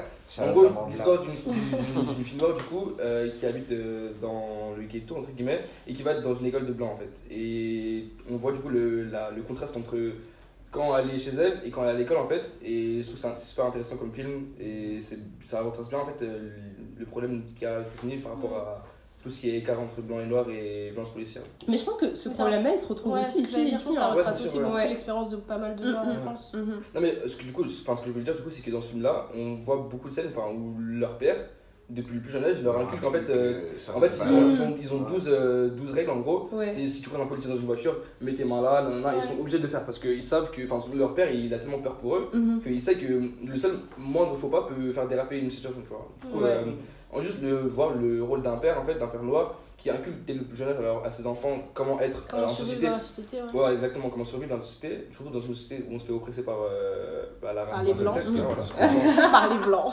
C'est c'est important de savoir ça en fait. Mhm. Et du coup, bah, si vous avez des enfants, si vous allez avoir des enfants, je pense Ouais. que c'est important de Soyez leur inculquer tout ça. Ah ouais, de leur faire comprendre qu'ils vivent, ils vont grandir dans un monde qui n'est pas, Pour eux. en, ouais, qui n'est pas pour eux. en Il fait. est pas, ouais, il est pas designé pour eux. Exactement, voilà.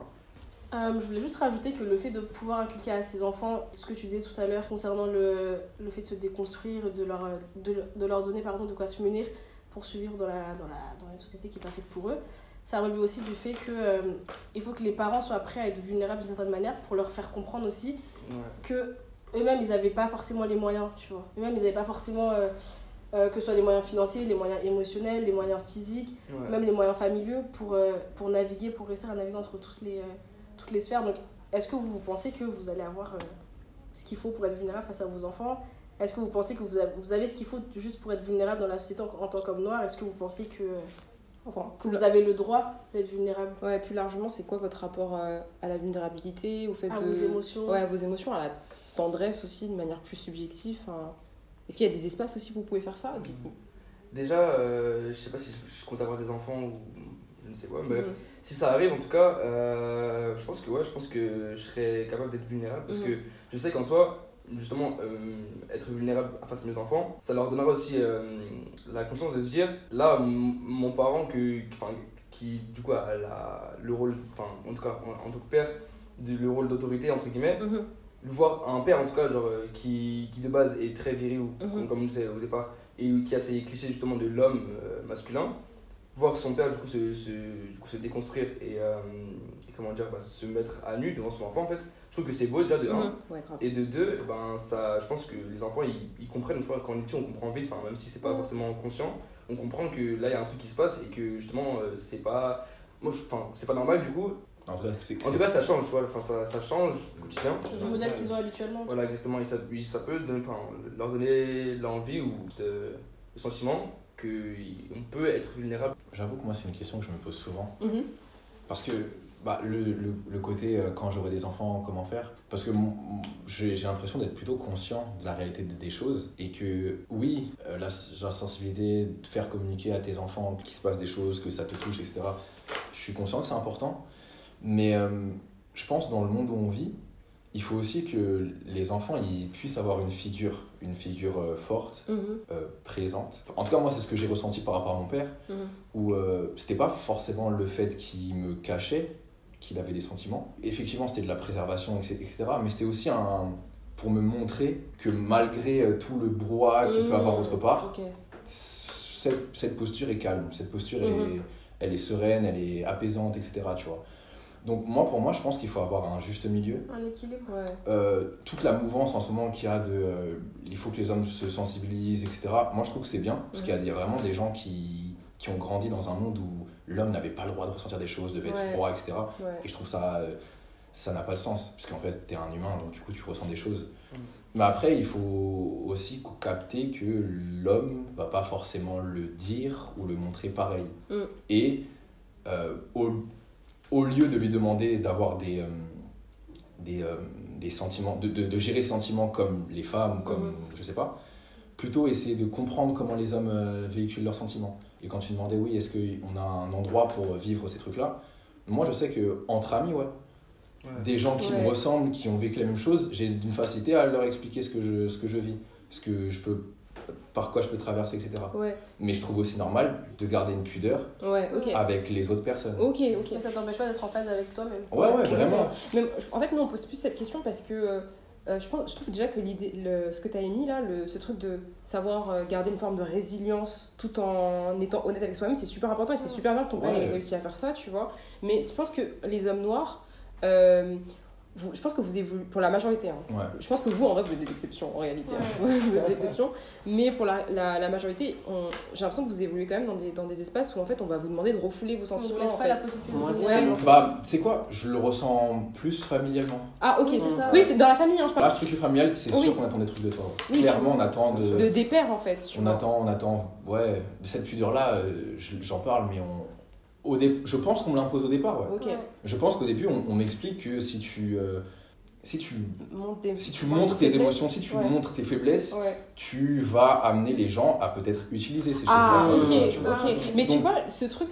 Ouais. Mais ça, c'est plus dans une forme de protection. Oui, voilà. Bah, c'est pas de la de simulation à des. Parce que ce truc de. Dans l'imaginaire collectif, on va avoir tendance à assimiler la faiblesse à une caractéristique féminine ou Ouais, des homosexuels, mais quelque Ouais, chose ouais. à, à neutraliser en Et fait, tu vois. je, je le comprends de ouf, et c'est pour ça que je- je suis d'accord avec le fait de dire aux hommes, soyez en phase avec vos sentiments. Ouais, voilà, c'est ça. Mais je, veux nuancer la, la chose dans le sens, euh, essayez pas de communiquer vos sentiments comme, d'autres- comme les femmes, genre. Ce n'est peut-être pas Oui, le... Peut-être... Non mais, non mais peut-être que peut-être qu'une femme qui ressent des choses va peut-être pleurer effectivement et ça va Mhm. lui faire du bien. Ouais. Peut-être qu'effectivement toi tu vas pas pleurer, Mhm. Mais peut-être que tu vas réussir à l'exprimer d'une autre manière peut-être tu vois. Et moi, je pense qu'il faut arrêter de genrer en fait la manière d'exprimer Ouais. ses sentiments. C'est ça. Je pense que homme ou femme, tu peux pleurer. Absolument. Ça, Ah, va mais pas, tu- ça, ça va pas à l'encontre de ta masculinité. ou de ta Ouais mais après tu vas en fait tu vas tu vas t'opposer à des choses qui vont clairement en fait on va on va te demander d'être un homme à un moment parce que même si Ah, ok, je vois ce que Même, même si euh, tu es sensible et que tu Mhm. le montres, même par exemple tu as une partenaire, tu es sensible et que tu le montres, euh, tu lui parles, etc. Et à un moment, elle va te demander euh, si tu pleures à chaque fois que tu as des soucis, Mhm. si, tu, si c'est comme ça que tu gères tes, tes émotions, elle va te demander, mais. Enfin, moi, pour moi en tout cas, elle a le- elle a la possibilité de te demander, mais donc du coup, quand est-ce que tu T'es un homme as la tête sur les épaules, tu vois? Ah, Quand- mais après, non, peut-être que t'es pas entouré de la bonne partenaire, du coup. C'est ça. Peut-être que c'est pas la bonne partenaire, parce que. Non, mais peut-être qu'il faut juste que Moi- il faut juste accepter que chacun exprime ses sentiments Mhm. de manière différente. Mhm. Il y en a qui, quand ils sont, ils sont tristes ou ils sont mal, ils vont exprimer ça par la violence, tu vois. Mhm. Il y en a d'autres qui vont être beaucoup plus calmes. Mais moi, je pense que les larmes, c'est pas forcément, c'est pas une marque de faiblesse. Et même, je trouve que le fait de d'être en phase avec ses émotions, au contraire, ça demande une force de caractère incroyable. Ouais, mais Mhm. je, je- je- je- je suis d'accord. Mais après. Pas moi euh, qui a greffe la, baisse de Larsan. Non, non, je, je suis d'accord, mais après, tu en fait, c'est juste, euh, tu t'exposes à des. euh, je sais pas comment dire. En fait, t'as peur qu'on utilise Ouais, ses faiblesses je à ton encontre. Ouais, moi, c'est des trucs que je que je- que j'ai déjà vécu. Ah tu oui, vois. ouais, ouais, ouais. J'ai déjà vu que quand Ouais. tu es trop euh, à l'aise avec le Mhm. fait de parler de ce que tu ressens, Ouais. ce que tu penses, etc., Ah oui, bah oui. Mais je- malheureusement, euh, en fait, pour nuancer la chose, c'est juste il faut savoir avec qui tu parles. Oui, exactement, Ouais, c'est ça, ça, pour ça que je te disais, ça dépend que de la partenaire. question, c'était vraiment par Ouais. rapport à vous-même. Mhm, Ouais. Pas par rapport dans, pas dans vos relations avec les autres, mais dans Ouais. vos relations à vous-même. Moi, vous par rapport à moi-même, ouais, ma, ma sensibilité, euh, je, bon, moi j'ai de la facilité parce que je suis un créatif. Ouais. Donc Ouais. je pense que j'ai une facilité aussi à, à essayer de comprendre juste Mhm. mes sentiments parce que je sais que je peux les utiliser et du coup ça aide beaucoup. Mhm. Mais euh, je suis conscient que ouais, moi dans ma façon de vivre mes émotions, je vais toujours garder une pudeur. Pourquoi? Parce que c'est comme ça que que je, ouais non Ouais. pas, pas que j'ai vraiment l'impression que c'est comme ça que je suis le plus en paix avec moi-même. Après, quoique toi tu me dis ça, mais euh, je trouve que tu arrives quand même à un bon équilibre parce que. euh, au même, enfin, tu me dis que tu es quelqu'un de pudique, mais quand même dans les conversations qu'on a, qu'on a du, du peu qu'on qu'on Ouais. discute, je sens quand même que t'as pas de difficultés particulières à me parler de choses qui te touchent, des Parce choses comme ça. Vous êtes proches. Parce que tu On vas, est proches, parce tu vois. tu, tu vas me mettre en confiance parce que Ouais. je sais que toi de ton côté t'as pas d'attente par rapport à moi Ouais, tu vois je sais pas comment dire Mhm. Genre, il n'y a pas de euh, Ah ouais, mais je pensais que t'étais comme ça, Mhm. etc. Tu vois. Donc, effectivement, si je suis à l'aise, je vais pas avoir de problème à parler. Mais moi, je parle pour. euh, dans la vie de tous les jours. Parce que là, je pense qu'on parle de vos sensibilités, c'est dans la vie de tous les jours. Ouais, ouais. Quand je ressens quelque chose, euh, le- mon premier truc, ça doit être d'essayer de le comprendre et pas juste d'être dans le. euh, Dans la. je le véhicule. Je Ouais. véhicule mon, mon sentiment, euh, je l'impose aux gens. Mhm. Parce que, genre, moi, c'est comme ça que je pense les choses. Je trouve que euh, quelqu'un qui va savoir gérer ses, sen- ses sentiments, ses trucs, il me montre qu'il a une certaine stabilité émotionnelle, tu vois. Moi, je sais que c'est ça que je recherche et c'est comme ça que j'arrive à voir un peu, pour moi, qui quelqu'un, un, un être fini ou pas, Ouais. tu vois. et pour moi, un homme, c'est aussi quelqu'un qui va tendre à, à se connaître, à, tu vois. Donc, euh, moi, pour moi, ouais. Et toi, Matt Ouais, j'allais intervenir, enfin rebondir, mais je voulais te laisser terminer sur ce que Taz tu disais sur le fait de ne pas vouloir euh, genrer euh, la façon dont tu exprimes tes émotions. Parce que si je prends mon cas personnel, par exemple, j'ai une grande sœur où, genre, elle et moi, sur le plan sentimental, on est à l'opposé, dans le sens où. Oui. Va, enfin, pour, la, vraiment, pour qu'elle pleure, faut vraiment t'es appuyé. Et même quand t'appuies, vraiment appuyer tes deux mains. Enfin, bref. Elle va pas pleurer facilement ou montrer qu'elle est contrariée ou quoi, que moi, c'était vraiment tout l'opposé. Et moi, on m'a fait vraiment comprendre, que dès que, que j'étais petit, que c'était un problème. Et aussi, euh, c'est un problème aussi par rapport à mon modèle qui était mon père. Dans le sens où mon père, vraiment porté dans une culture où, euh, comme tu disais, bah, il y a vraiment une pudeur qui était vraiment installée, une pudeur dans tout, par exemple dans l'habillement, euh, dans la façon dont je voyais tes, tes sentiments. Dans l'habillement, mais t'es congolais pourtant. Ouais, mais, Ouais, mais c'est une partie, c'est ouais, une province du Congo. Ouais, c'est une euh, partie euh, du sud-est de la RDC qui est. Ça n'a rien à voir contre avec la partie quinoise, où Ouais. là, il y a vraiment la culture de l'habillement, etc. Tu vois. Mais euh, dans cette, dans cette région-là, il y a vraiment une culture vraiment de la pudeur qui est installée, et depuis des générations en fait. Et mon père nous, l'a, nous, l'a, nous, nous a vraiment transmis ça. Mais je sais que moi, du coup, j'ai plus pris du côté de ma mère qui, elle, est très expressive en fait. Elle est énervée, tu vois, elle, quand, quand elle est joyeuse, tu vois, elle est triste, tu le vois aussi. Et moi, je l'ai pris, et en tant que petit garçon, euh, lorsque je pleurais facilement, parce que je pleurais facilement, enfin, genre je pleurais, je- on, on voyait, si j'étais en colère, je voyais aussi, si, si, si, si par exemple très joyeux, tu voyais aussi. On m'a fait comprendre que non, enfin, pourquoi tu pleures? Par exemple, je sais que c'était vraiment un problème pour euh, lorsque je pleurais en fait. ouais. On me faisait comprendre, mais non, bah justement, arrête de pleurer comme une fille. Je sais que moi, c'est un truc que j'ai entendu, mais euh, des fois, et des fois, et des fois en fait. Et euh, je sais qu'étant petit, bah, ma mère me rassurait en me disant, mais tu sais, bon, bah, t'es sensible, c'est pas grave. Je pense que ça a vraiment été la seule personne qui m'a fait comprendre que c'était bien en fait. Et en grandissant, je me suis dit, bon, bah vas-y, ma mère, elle m'a dit que c'était parce que c'était moi et puis euh, just vibes, donc euh, pas grave en fait. Et en grandissant, je me dis, bon, ma mère m'a dit que, donc, euh, même si on te dit bon, arrête de pleurer comme une fille, peut-être tu, ouais, tu agis comme une fille sur tel ou tel aspect, euh, bah c'est pas grave. Mais sauf que tu grandis, on te le dit une fois, deux fois, 90 fois, tu te dis, euh, t'as un problème, ouais, t'as un problème, t'as un problème, tu vois. Donc, je sais que pendant très longtemps, euh, même avec mes persos, même à l'école, hein, franchement, je sais pas, euh, un vieux truc, par exemple, je peux avoir une mauvaise note, je vais commencer à pleurer, enfin vraiment, euh, un vieux truc, tu vois. Et euh, je crois que c'est quand j'ai commencé à, je suis arrivé au lycée que je me suis dit, par contre, Mathis, enfin, il m'arrive un truc de ma famille qui m'a beaucoup perturbé. Je sais que j'avais pleuré un bon coup et on m'avait dit, Matipa, genre, euh, euh, on m'avait on dit que je devais arrêter de montrer mes émotions. On m'avait dit que textuellement, il fallait que j'arrête de pleurer aussi facilement. Je me suis dit, ah ok, enfin, il faut vraiment que j'arrête. Et je crois que j'ai- pleuré pendant peut-être un an et demi en fait. Alors que peut-être avant, c'était, ouais, pendant une bonne partie, j'ai pas pleuré. Par- J'ai vraiment intériorisé plein, plein de choses. Et un autre événement arrivé peut-être deux ans plus tard qui fait que j'ai explosé. Je me suis dit, en fait, non, faut que tu sois en phase avec ça parce que Mm. c'est juste toi. Et puis en vrai, tu t'en fous du reste, même si au quotidien, c'est compliqué qu'on te fasse comprendre que voilà, c'est. C'est féminin, c'est pas normal, genre t'es un homme, t'as pas à te comporter comme ça et tout et tout, donc euh, c'est compliqué. Et juste terminer pardon, sur les, les espaces où je, où je suis à l'aise du coup pour exprimer ça, bah déjà avec ma mère, avec ma mère et euh, avec mes amis proches ou avec lesquels je sais que je suis en confiance. Et peut-être que je rejoins la sonne sur quelque chose, c'est peut-être que aujourd'hui j'ai compris que c'était euh, une faiblesse, euh, même, si, même si je suis pas d'accord avec ça, mais qu'on pourrait l'utiliser à tort contre moi. Et du coup, je vais me laisser, je vais moi me laisser la possibilité avec des personnes inconnues ou des personnes avec qui je suis pas assez proche pour exprimer mes émotions ou du moins ma, vulnéra- ma vulnérabilité en Mhm. fait. Tout le monde ne mérite pas votre vulnérabilité. ça. C'est vrai. Grave. C'est ça, c'est ouais, ça. C'est ça. C'est ça. Ça. Surtout dans le monde du travail. Ouais. Mais, Mais c'est- pour ça que je disais ça. Moi, je ne l'ai pas connoté vraiment.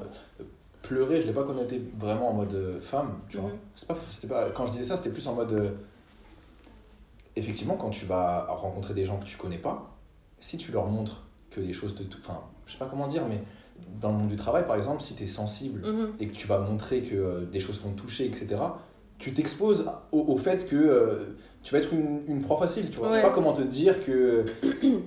Et, et- et c'est pour ça que je nuançais dans le fait, effectivement, tu peux être sensible, mais ah, il faut savoir avec qui, tu vois. Oui, Ouais. mais tu vois, le truc, c'est quoi? C'est que euh, je, je- ce truc de être, euh, ne pas être enfin, de pas montrer, on va dire, c'est ce qui nous touche au plus profond de soi au travail, ça c'est sûr. Moi, je suis la première à le faire, vraiment. Ouais. Mais c'est plus, est-ce que vous, dans vos espaces personnels, vos amis, votre famille, Mm. vous pouvez montrer cette partie de, de Ouais. vous Parce que tout le monde ne peut pas, en fait. hein. Il y a beaucoup de gens qui, je pense, qui évoluent dans des familles où c'est très mal, c'est très mal vu, par exemple, d'être, euh, d'être quelqu'un de sensible, d'être quelqu'un de tendre, d'être quelqu'un d'être, d'être affectueux. On va demander toujours bah, d'être, euh, d'être un homme, tu vois? Ou des hommes qui vont dire ah non mais moi je suis un homme je fais pas ça tu vois il y a beaucoup de gens Je pense que ça relève même pas du fait que d'être un homme ou d'une femme. Moi, je sais qu'on me l'a beaucoup fait de la réflexion dans ma famille, tu vois. de D'être d'être hypersensible. C'est pas... c'est- ah, je, je- je Je sais crois- pas je crois que c'est à- pour... euh, bah là Moi, vois une lecture ultra. ra- Enfin, j'ai envie de dire raciste dans le sens où je pense que c'est quelque chose qui, qui relève encore de la colonisation et même Ouais. de l'esclavage. Dans je- le sens où les Noirs n'étaient pas du tout. Enfin, n'avaient pas la, la permission d'être en phase avec leurs émotions. Et ça fait que ça, c'est encore des choses qui, qui véhiculent totalement dans les sociétés. Peut-être, que- mais tu, par exemple, tu. Ah, excuse-moi, je t'ai coupé, vas-y. Non, non, t'inquiète, j'allais juste dire qu'on arrive à un stade où, même aujourd'hui, on laisse pas les- aux gens la possibilité d'être euh, Ouais. émotifs. Hum, je suis d'accord, ça c'est sûr. Mais par exemple, pour les, les hommes, les hommes de manière générale et les hommes noirs plus particulièrement, par exemple, tu vois, cette expression, euh, ça c'est des trucs de filles, tu vois. Ouais. Ouais. Et ça, par exemple, euh, le fait de pleurer, par exemple, le fait d'être sensible, euh, le fait d'être un petit, d'être vulnérable, tout simplement, Mm. ça c'est des trucs qui vont souvent revenir, tu vois. Et ça, je pense que c'est pas seulement euh, un truc juste de- d'être humain, c'est aussi un truc, je pense, d'homme, euh, d'homme, comme j'ai dit de manière générale, Ouais, ouais, mais d'homme noir aussi. Par exemple, je prends un gars, prenons un, un gars de cité, par exemple, un gars de cité qui a toujours grandi dans une cité.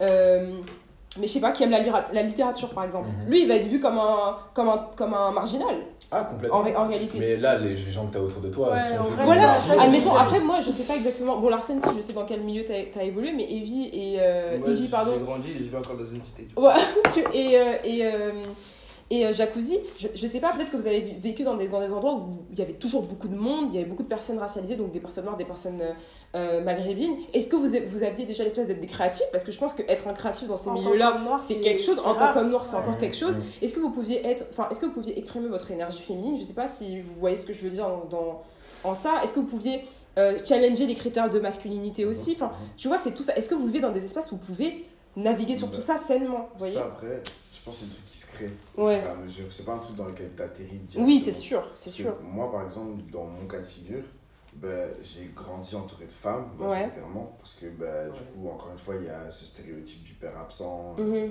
du père africain, euh, justement, pas sur moi, par exemple, mon père, euh, je- ses expressions faciales, pour moi, ça a toujours été la même. Ah, ok, ouais, ouais, ouais, ouais. Euh, il est comme ça, il est comme ça, on se voit, on se dit bonjour, on se régulation. dit au revoir, on se dit bon appétit, ça s'arrête là. Non, il y a euh, l'école, l'école, ça va. Ouais, Ça a été aujourd'hui. C'est des trucs qui se créent au fur et à mesure en fait. ouais. Parce que, bah, comme je dis, j'ai grandi entouré de, De mes grandes sœurs, mes cousines, ma mère, mes tantes. Mhm. Et même là, bah, il y a des mots où ah, Dylan, l'artiste. ah, Ouais. Oh, Dylan, c'est un artiste. Oh, Dylan, euh, Ça, il a un peu la tête, oh, c'est un artiste. Euh, tu vois, mais Ouais. ma mère, par exemple, elle, depuis mon plus jeune âge, bah, c'est elle qui m'a acheté de la pâte à modeler, Mhm. qui a dit, bah tiens, essaie. C'est elle qui m'a acheté de la peinture, qui m'a dit, tiens, euh, vois un peu ce que tu fais avec. Ouais. Elle a toujours. Euh, T'as laissé la place. Ouais, elle t'a introduit en fait dans tous ces trucs, en tu fait, vois, euh, c'est lourd ça. Mais après, c'est parce qu'elle aussi, elle avait une certaine sensibilité artistique, tu vois. Voilà. Donc, elle a reporté sur moi. Mhm. je crois qu'on a, Et on a, je suis désolé de te couper. bien sûr, bien sûr. Je crois qu'on a tous un peu le, le- Là, je suis en train de remarquer qu'on a tous un peu le même parcours parce que c'est la même chose en fait. Je me, je me rends compte que de mon côté aussi, c'est ma mère en fait qui a compris ma sensibilité. Oui, moi aussi. Et mon père, mon père ne l'a pas compris, tu vois. Les mamans ginger. Ouais, voilà. non, non, non, mais c'est parce que. Mais c'est pas, Je pense, je pense que c'est aussi dans un sens, parce que moi, mon père, par exemple, ben, je pense que c'est qu'il a jamais vraiment su comment comprendre. Tu vois ce que je veux Ah, mais, ça oui, mais il y a un le décalage. hein. où De son éducation et de sa génération, Mais je la- c'est pas un truc qui était commun, donc il a pas vraiment cherché à, à creuser plus loin Je que le ça. comprends et c'est pour ça que je te dis deux personnes parce que moi mes parents ils ont ils sont grandis dans le même dans les mêmes Conditions. dans les mêmes conditions dans les Ouais. mêmes espaces au Burundi euh, dans les années 70 là 60 et tu sens qu'au final en fait même s'ils ont les mêmes valeurs au bout d'un moment il y a avoir un moment où euh, une scission où ma mère elle va comprendre elle va aller dans même si elle comprend pas il y a une sensibi- il y a une sensibilité un truc qu'elle va aller qu'elle va le pousser mon père lui il est plus cartésien il est plus mat- matheux de- tu vois Exactement pareil. il est plus matheux il est plus dans le euh, Dans la logique. Mais Ouais, parce dans la que logique, déjà, quand elles étaient petites, leurs conditions de femme leur permettaient déjà de comprendre, tu vois, et d'avoir accès à d'autres choses qu'elles, elles peuvent ça. transmettre, alors que Ouais. les hommes. euh, C'est Mais ça. après, en fait, tu regardes, tu regardes dans l'histoire, en fait, tu te rends compte que nos- Ouais. nos, pères Ça- ça se sont construits sur des traumatismes, en fait. Ah oui, oui, clairement. Et donc, du coup, en fait, c'est- il y a vachement de peur, il y a vachement d'appréhension sur Ouais. plein de choses. Et en fait, tu, tu comprends que, euh, bon, au final, il y a des discussions qui n'auront peut-être pas lieu, Ouais. qu'il va falloir prouver, en fait. Ouais. Et euh, des bah, réponses en- que tu vas devoir chercher toi-même. c'est ça, en fait, des, des trucs que tu vas devoir trouver. Et c'est à ce moment-là où, euh, bah, euh, où tu te rends compte que tu casses des barrières. Mais enfin, moi, en tout cas, je sais pas, on va peut-être parler de- d'expériences euh, qu'on a eues. Mais moi, c'est maintenant que je me rends compte que euh, je cassais des barrières. Ouais. Quand, je sais pas, par exemple, en, euh, je sais pas, en 2011, je suis au, je suis au collège et euh, au- aux États-Unis, tout le monde danse le jerk. Mhm. Et le jerk, c'était euh, c'était des, des, des, des, des pantalons skinny. Ouais. de Les tout- skinny. skinny, skinny de toutes les couleurs en bishop, tu vois. Avec des vlados. Avec des vlados, exact. Le- Enfin, c'était pétant. Mhm. bah moi je veux faire ça. Ouais. Sauf qu'on est en 2011 et il n'y a pas de jean slim pour les garçons. Mhm. C'est-à-dire que moi, je vais chez les filles, j'ai 11 ans moi. Trop mignon. Il y en a plein qui faisaient ça en plus. Je vais chez les filles. Ah ouais ouais, je, vais, je vais chez les filles, je prends un jean, il est serré, c'est bon. hein. Ouais. Il est jaune, c'est bon. Je vais au bahut. Moi, dans mon truc, j'étais j'étais le hype beast, j'étais le, le plus fort. Oui, c'est vrai. Je Sauf que j'arrive et on me dit Ah, mais t'as un, pantalon, t'as un pantalon serré. Ah, non, non, et tout. Et en fait, moi, j'ai une image dans la tête où j'avais même pas honte de base Mhm. d'avoir acheté ça chez les filles. Ouais. Mais Où t'a on me le dit Ah, mais ça, c'est un pantalon On pour t'a les créé filles. là, en fait. On- et je dis Ah, non, non. Et je te vous jure que c'est vrai, j'ai une image de moi qui me fait courser par des filles Mhm. parce qu'elles elles ont cramé que les boutons, je crois, ils sont dans l'autre sens. Voilà, c'est un pantalon de fille et moi, je vais me cacher dans les toilettes. C'était drôle, tu vois, entre guillemets, elle, elle pensait que c'était drôle. Dans ma tête, je me disais que si on me cramait, vie sociale terminée, tu vois. Ouais, c'est ça. ouais. Le garçon a un jean de fille, c'est fini. Maintenant, avec le temps, je me rends compte que, eh, frère, j'ai envie de. de- Bah, attendez, pause. Les boutons sont pas dans le même sens pour les jeans d'hommes et les femmes. Je sais. Ouais, il y a un truc. Ouais, le- les boutons vont être à gauche et Ah les ouais autres à gauche. Je sais pas. On genre même les pantalons. Mais franchement, t'es fatigué. Mais non, même à 11 ans, elle savait déjà ça. Mais oui, c'est vrai. Ah, Même, même, il y avait, tu sais, il y avait des, des petites poches. euh, Ouais, Oui, c'est il y vrai, avait euh, on pouvait voir que c'était un pantalon de femme, tu vois. Et, euh, et donc, du coup, je me fais voir. Et. Franchement. Je l'avais intériorisé du style Ah, ok, donc maintenant je sais, il faut pas que je sois. que j'aille trop loin, tu Mhm. vois. En grandissant. euh, Ça t'a obligé à te contenir un peu dans ta. bah, je sais qu'à ce moment-là, euh, bah, j'ai pas réessayé, tu vois. Ouais.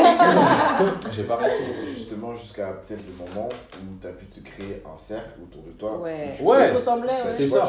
Aujourd'hui, ben, comme on est ici, tu vois, ben, c'est un cercle qu'on crée. C'est ce Ouais. dire, genre, on crée les gens qui sont autour. Enfin, tu t'assembles avec qui tu ressembles. Ouais, ouais, grave, et les réflexions, je les ai toujours. hein. Je passe dans la ville, on me dit Ouah, euh, le parisien, ouah, le. Ouais. Comment t'es- tu fais de ça Pourquoi tu fais des trucs comme ça? Mais en fait, j'ai tellement imposé le truc maintenant. euh, C'est ça, faut imposer Mais des tu trucs en sais, fait. souvent je ça. dis que Je- ton je- cercle familial, par contre, t'allais dire quoi? Vas-y, vas-y, t'as Non, j'allais dire ton cercle amical, pardon, c'est le cercle que tu peux choisir, tu vois. Et on me dit, oui, mais il y a des relations qui sont là depuis longtemps que tu dois maintenir et tout. Et moi, je me dis, mais à un moment donné, on évolue, tu vois. On n'est pas obligé de rester euh, cantonné aux mêmes personnes si à la fin de la journée, on va pas dans le pas, même c'est pas une question de méchanceté ou quoi. Hein. oui, y a- c'est ça. Nos bifs. se délient naturellement. Ça, on peut, on peut rien contre, c'est des, choses et- même, c'est question de bien-être. Parce que par exemple, je sais pas, j'avais des potos, je sais pas, ils vont voir, ils vont dire euh, Pourquoi tes pantalons ils sont toujours gros comme ça? Euh, On a des frocs. Grave. Pourquoi tu t'habilles qu'en noir euh, Change des bagues. et tout. euh, ouais, t'es bizarre, euh, t'es gothique ou quoi. Ouais, c'est euh, Ma mère, quand j'ai fait un piercing. Alors qu'aujourd'hui, bah, je sais pas, comme il a vu là, on a fait une pause, on a Mhm. parlé. Et la personne, je l'ai vu avant-hier, et je dis, ah man, tu m'as manqué, hein, ça, Ouais. je l'ai pris dans les bras, tu sais ce que je veux dire, et j'ai honte à le faire parce que je sais que c'est normal. C'est safe place, tu Ouais, voilà, c'est ça. Exactement. Parce que je suis à l'aise avec ces gens-là, tu vois. Mhm. Donc ça dépend aussi du cercle que tu as autour de toi et du cercle que tu te crées. genre. Je Exactement. pense qu'en termes général, il y a beaucoup de choses qui dépendent de ton environnement, que ce soit familial ou amical.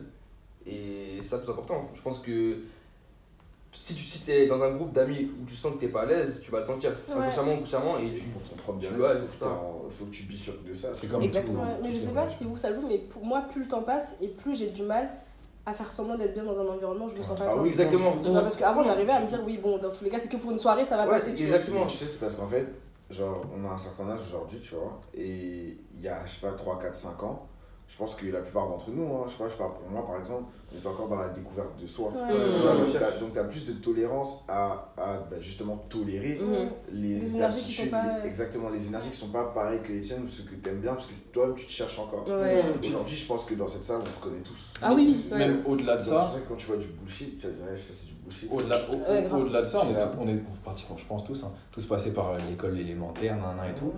Et c'est une expérience sociale. C'est en fait, on met tout le monde, Mhm. on secoue et euh, vit, parce que là, après dehors, ça sera pareil. Donc Mhm. effectivement, tu devais côtoyer des gens que t'es nanan et tout, machin. Maintenant, on est tous dans la vie active, euh, tout le monde, t'as le choix. En plus, là, en post-confinement. Ah, t'as ça pu, t'as pu vraiment choisir les gens avec qui tu pouvais voir, pas forcément, mais genre. C'était vraiment, euh, je pense, les gens, les gens que tu as vus, c'était les gens que tu avais vraiment envie de voir, ou Ouais, que tu avais envie de contacter, tu vois. Exactement. Et donc maintenant, en sortant de ça, bah moi aussi, je me suis dit, ouais, non, je vais plus me, me mélanger pour me mélanger. À quoi bon, tu vois? Bah là, c'est super cool parce que vous avez répondu à, une- à la, la question qu'on voulait vous poser là maintenant. Juste, euh, je voulais euh, revenir sur un truc rapidement. Oh, toujours lui. Oh. Mais- ont- ils nous tous parlé euh, poliment. Enfin, j'ai oublié de mentionner, mais on parlait du rapport à la vulnérabilité. Et je pense que c'est lui qui parlait de enfin, comment tu- on va transmettre à nos enfants, Mhm. etc. Et juste avant de venir, bah, j'ai vu un TikTok d'une d'une maman qui, euh, elle avait son garçon, son petit garçon, peut-être, je sais pas, moins de 5 ans, qui faisait une crise de panique en fait. Elle expliquait que son fils faisait euh, très souvent des crises de panique, donc il pleure, il pleure etc. Et elle expliquait qu'au lieu de réprimander l'enfant de façon agressive, par exemple, arrête de pleurer, ou soit arrête de pleurer comme une fille et tout, elle lui faisait par exemple juste un, un exercice de respiration, inspiration, expiration pendant peut-être, je sais pas, 3 minutes. C'était super important pour moi. Parce que je pense qu'on j'aurais aimé que quelqu'un me le fasse aussi quand peut-être je pleurais, qu'on me dise euh, arrête de pleurer ou arrête de pleurer comme une fille et tout. c'est Ouais. brutal. C'est ça, c'est brutal. Et en plus, t'apprends rien de ça en fait. T'apprends pas à mieux les gérer et tout. Tu vois, même au pire, bah, qu'on puisse même euh, te comprendre. Et surtout en venant de tes parents. Donc moi, j'ai trouvé ça super important qu'elle ait, qu'elle ait, ce, genre, de méthode-là. Et surtout, elle a insisté, comme tu as dit, que là, tu parlais des, papas, mais je pense que c'est valable pour certaines mamans, que des fois, les parents sont, sont des produits de trauma, en fait. Donc eux-mêmes ne savent pas forcément gérer. Moi, je pense que c'est important, que déjà, comme on disait, bah, que les parents apprennent ce genre de méthode-là. Enfin, il y a plein de méthodes hein, qui existent pour euh, apprendre aux enfants à gérer leurs propres émotions. Et euh, apprendre aussi, bah, enfin, ce qui est important aussi, c'est que ces enfants-là vont les transmettre Ouais, aussi plus tard à leur, ouais. à leur euh, future potentielle descendance. Donc, euh, ouais, Ouais. c'est. Voilà. Euh, Justement, pour, pour finir, pour conclure, ben, je pense que c'est- c'est- ça va être notre rôle à nous, du coup, en tant Mm. que génération qui arrive, qui va avoir des enfants. Certains, j'imagine certains dans, vos, dans votre entourage genre, respectif ont déjà des enfants, parce que je veux dire, c'est des notions que nous, on va devoir leur inculquer. Genre. Ouais, grave. Dans ce sens même, il y a un truc qui dit par exemple que, euh, enfin, un truc par exemple de chez moi, qui dit euh, tu deviens un vrai homme que quand ton père décède, un truc comme ça. Mhm. Et en mode, euh, bah, donc, c'est-à-dire que tu prends en fait bah, tout ce bagage culturel, etc. Et que, bah, vu que ton père n'est plus là, c'est toi. Mhm. Tu vois ce que je veux dire? Moi, étant mon cas, et étant l'homme que je suis aujourd'hui, bah, je me considère comme un homme. Ouais. Je veux dire, genre, euh, le chef de ma propre petite famille, alors Mhm. j'en ai pas, tu vois. Ouais. Et bah, vu que je vis ça full et que je suis très content de qui je suis, je sais que c'est l'homme que je serai et que c'est ce que j'inculquerai à mes enfants, tu vois. Ah c'est ouais. ça notre Mhm. mission. C'est beau, c'est beau. C'est notre mission. Oh là Du là coup, comme je disais, vous avez implicitement euh, répondu à la question d'après. C'était en gros comment est-ce que vous avez réussi à vous détacher de tous ces critères euh, euh, de masculinité et tout. Et là, en gros, la, bah, la réponse collective, C'est de se connaître soi-même. de se Ouais. connaître et d'être dans, un- dans des cercles qui correspondent à nos énergies, à nos attentes, à nos. Tu vois Ouais, et puis, et puis être, et- être curieux de soi-même, tu vois. Aussi, Et questionner, fort. questionner sa sensibilité et Ah. vraiment la sienne. Mm. Parce qu'en fait, tu sais, t'as les réseaux, t'as les trucs, t'es abreuvé par plein de choses et des fois tu sais même plus ce qui est ton avis à toi et Mm, tout machin. mm, mm. Parce que bah, c'est ça le problème des réseaux, t'es avec des gens qui pensent comme toi, tu les suis, donc Mm. du coup tu restes dans une bulle Mm. d'information où tout le monde pense comme toi et tu penses que tu Mm. penses ça. Ouais. Alors que peut-être pas, tu vois. Alors que des fois, tu arrives dans des sphères du- des réseaux, tu te dis, mais, ça. mais vous sortez Ouais, C'est ça, et grave. eux ils sont ils s'auto-congratulent Ouais. et t'es en mode ça, ça, ça paraît, Congratulations. Qu'est-ce qui se passe? Ça, ça, ça te paraît ouf que tout, tout le monde parle, et, enfin bref, mais euh, Mm. pour pas te digresser, mais genre en gros, euh, comment je suis sorti de ça, c'est vraiment en mode, euh, en posant même des questions. Mm. Tu me dis que là, euh, mon jean, ça te... Pourquoi? Qu'est-ce qui fait que... Ou euh, par exemple, je rentre, euh, Ah ouais. je rentre un été avec des boucles d'oreilles et je Mm. vois que chez moi, c'est une- un cataclysme. Euh, euh, mon père qui me pose des questions, donc du coup, euh, qu'est-ce que ça veut dire par rapport à ta sexualité et tout Parce qu'il il est, il est d'une autre époque et tout, tu vois. Et, et je vois, genre, et, et je vois qu'en fait, c'est des lacunes en fait. Mm. Juste en mode, je pose des questions, je suis en mode, mais pourquoi tu penses ça? Ouais. Et quand tu réponds, il est en mode, ah ok, c'est une construction, c'est machin. Mhm. Donc du coup, ça n'a pas ce traumatisme-là ou, ou cette chose-là n'a pas à, Moi, je la ressens pas, donc t'as Ouais. pas à me la faire ressentir. À vois. la transmettre, ouais. Donc du coup, il n'y a pas de souci. Ouais. Moi, si je suis bien en moi, il n'y a pas de souci, tu vois. Après, ça part vraiment de, de nous-mêmes. En fait, ouais, de nous-mêmes, enfin d'être curieux de nous-mêmes et de savoir accepter certaines parties de nous-mêmes. Parce que je pense qu'il y a, y a des gens qui s'interrogent sur eux. Il y a, certaines, euh, il y a certains côtés qui, va, qui, vont se, qui vont se révéler, pardon, mais ils vont les refouler, tu vois. Bah après, c'est plus facile aussi quand tu as des modèles. Ouais, Quand, t'as- quand tu vois des Ah. gens comme qui te carrément. être dans des dans des L'identification, voilà identifications c'est tellement important quand t'es petit Ah ouais, c'est justement, super j'allais par rapport à ce modèle, euh, bah, par rapport au Moonlight en fait. Je sais que moi, quand je l'ai vu, bah, ça m'a beaucoup, enfin, ça m'a beaucoup parlé parce que je me suis vu dans le personnage de Chiron, enfin, le fait qu'on l'ait vu dans son, dans son enfance, adolescence et maintenant dans son âge adulte, Ouais. je me suis dit, ok, c'est une masculinité qui est euh, pas euh, classique ou standard, ouais, pas commune, voilà. Mm. Et euh, bon, si du coup tu suivais ce chemin-là et tout, bon, peut-être tu auras peut-être. Euh, j'ai pas, j'ai pas une dérive, mais tu pourras peut-être finir dans ce genre de, de produit-là à son âge adulte, tu vois. Ou peut-être voir, enfin comprendre qu'un enfant qui se fait harceler, genre au quotidien, bah, à un moment donné il explose et quelle dérive ça peut avoir, tu vois. Donc effectivement, je pense que les modèles c'est super. euh, C'est super important. Donc merci, euh, merci aux créatifs, ça bouge pas. Grave. Vraiment, Euh, vraiment, enfin, moi, c'est c'est vraiment ça que je dis aux gens. Le Pharrell, euh, euh, Kid Cudi, euh, Mmh, mmh, mmh, tout- mmh. tout- tous ces. Enfin, là, je- j'en dis deux parce que ça me pop dans l'esprit. Ouais. Mais il y a vraiment des gens qui font en sorte que vous puissiez être vous-même, tu vois. Ouais. Qui challenge en fait les Qui challenge euh, les gens comme Tyler. Ouais, Qui, des Taylor fois, les créateurs, Franck. Frank Ocean. Des, des Euh, fois, même, même moi, des fois, je comprends Ouais. pas forcément ce qu'ils font Mhm. tout de suite. Mais après, je me rends compte deux, trois, quatre ans après, quand je vois d'autres d'autres choses qui ont, qui ont été créées de ça, et je suis en mode, ah, c'était pour ça qu'il faisait ça, tu Ouais. vois. C'était pour que lui, il apparaisse. Ouais. Pour que lui, Ouais. il comprenne que- qu'il avait une, une voix aussi, tu vois, et tout. Et donc, du coup, je me dis que même nous, à notre petite échelle, là, là, le podcast qu'on fait, par exemple, euh, c'est aussi pour ça. Genre, si C'est ça. demain, il y a un mec qui se sent pas du tout représenté dans, euh, au quartier quand il parle avec des gars, au, euh, dans son sport quand il parle avec des gars, à l'école quand il est avec ses potes, c'est pas lui qui est bizarre. Ginger. C'est c'est c'est peut-être c'est peut-être pas lui qui est bizarre, tu vois. C'est sûr- c'est- c'est même pas toi qui est bizarre. C'est même c'est Grave. sûr que c'est pas toi. Grave. Euh, je, je- regardais une vidéo euh, d'une meuf qui parlait justement de. euh, ça s'appelle euh, Black Masculinity in the Hip Hop Culture. Yeah. En fait, et en gros, elle parle de tous ces euh, artistes créatifs en fait qui ont, ré- qui ont réussi, on va dire, à imposer une version de la masculinité qui allait en dehors des standards en fait.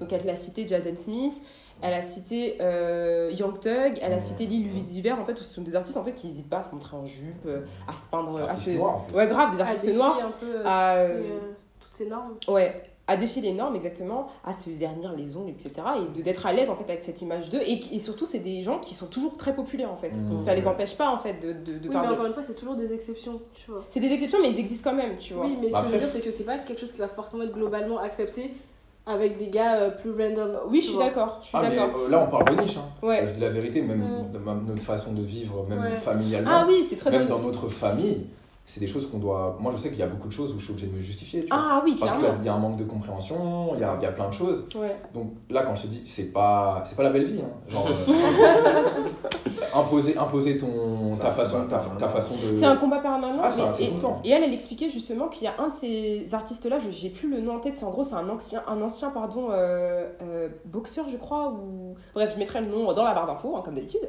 Euh, et en gros, il expliquait que lui, euh, si il était aussi. Enfin, s'il avait une énergie aussi féminine et s'il allait vraiment autant à l'encontre des dictates euh, masculins, c'est parce qu'en fait, il voulait pas euh, perdre son temps, voire tomber dans une dépression pour correspondre à une image qui n'était pas la sienne en fait. C'est-à-dire qu'en gros, le fait de faire trop semblant, ça allait le tuer tout simplement. tu t'as vois. dit un truc, là, c'est réel. En réalité, c'est ça. En fait, c'est une question de survie. Donc, c'est-à-dire que à force de, de faire semblant, tu vois, et de se travestir entre grosses guillemets, bah le gars il allait se perdre en fait. Tu vois, il explique que non, moi j'en ai marre. Je vais pas me, je vais pas donner ma peau à la société alors que je veux juste mettre des jupes, tu vois. Mmh. Enfin, je le dis grossièrement, mais Non, mais Voilà. complètement. Après, euh, tout ça, comme je disais, il faut savoir que bah, dans le monde dans lequel tu vis, et que, ouais, tu vas faire tout ça. Il y aura les- les- conséquences. Ouais, il va y avoir des conséquences. Puis même, euh, en fait, euh, les gens vont croire que c'est politique à ce niveau-là. Tu t'habilles comme tu veux, vu Mm. que t'es une minorité, vu que t'es un truc machin, les gens ils vont dire Ah putain, c'est c'est- c'est bien ce que tu fais et tout. Et tu devras embrasser le truc parce qu'il y a des gens que tu peux aider. Genre. mhm. Donc fais-le vraiment. Genre, euh, assume qui t'es, assume ce que tu fais et tout. Et je te jure qu'à un Ça moment, marche. ouais, à un moment ça a marché là. Exactement. Euh, juste pour conclure avant, parce que ça fait une heure et demie qu'on raconte nos vies là, on va un peu euh, essayer de s'intéresser- euh, à vos orientations sexuelles, si ça vous dérange pas. Et euh, à un peu toutes les projections hyper viriles et hétéronormées qui sont faites sur les hommes noirs. Donc, vous, êtes- vous avez quelle orientation sexuelle, rapidement si, euh, straight, bah, moi je, je, je vois des filles. c'est des filles que je vois. Non, mais ouais, je suis hétéro. Hétéro, hétéro. Ok. Hétéro aussi. Bisexuel. Hétéro. Et du coup, pour rebondir sur euh, ce que tu viens de dire, enfin, les projections qui sont faites, du coup. Alors, je peux répéter la question précisément pour que je puisse bien. Attends, Là, j'ai juste demandé ton, ton orientation sexuelle. t'as parlé Bah, d'un truc. non, là. j'allais dire qu'on allait s'intéresser un peu à toutes les projections hyper viriles. Ah, ok, et bah, ok, bah, je vais te laisser faites, introduire et. euh, Ok, bah, du coup, je suis hétéro, mais je vais te laisser introduire pour, pour, remonter là-dessus. Ok, euh, la- ma question c'était, euh, du coup là on a votre orientation, sex- votre orientation sexuelle, pardon, et euh, est-ce que vos, pré- vos préférences en termes de, de relations, c'est quelque chose avec les, euh, c'est une chose avec laquelle vous avez galéré un peu ou ça s'est toujours fait de manière fluide?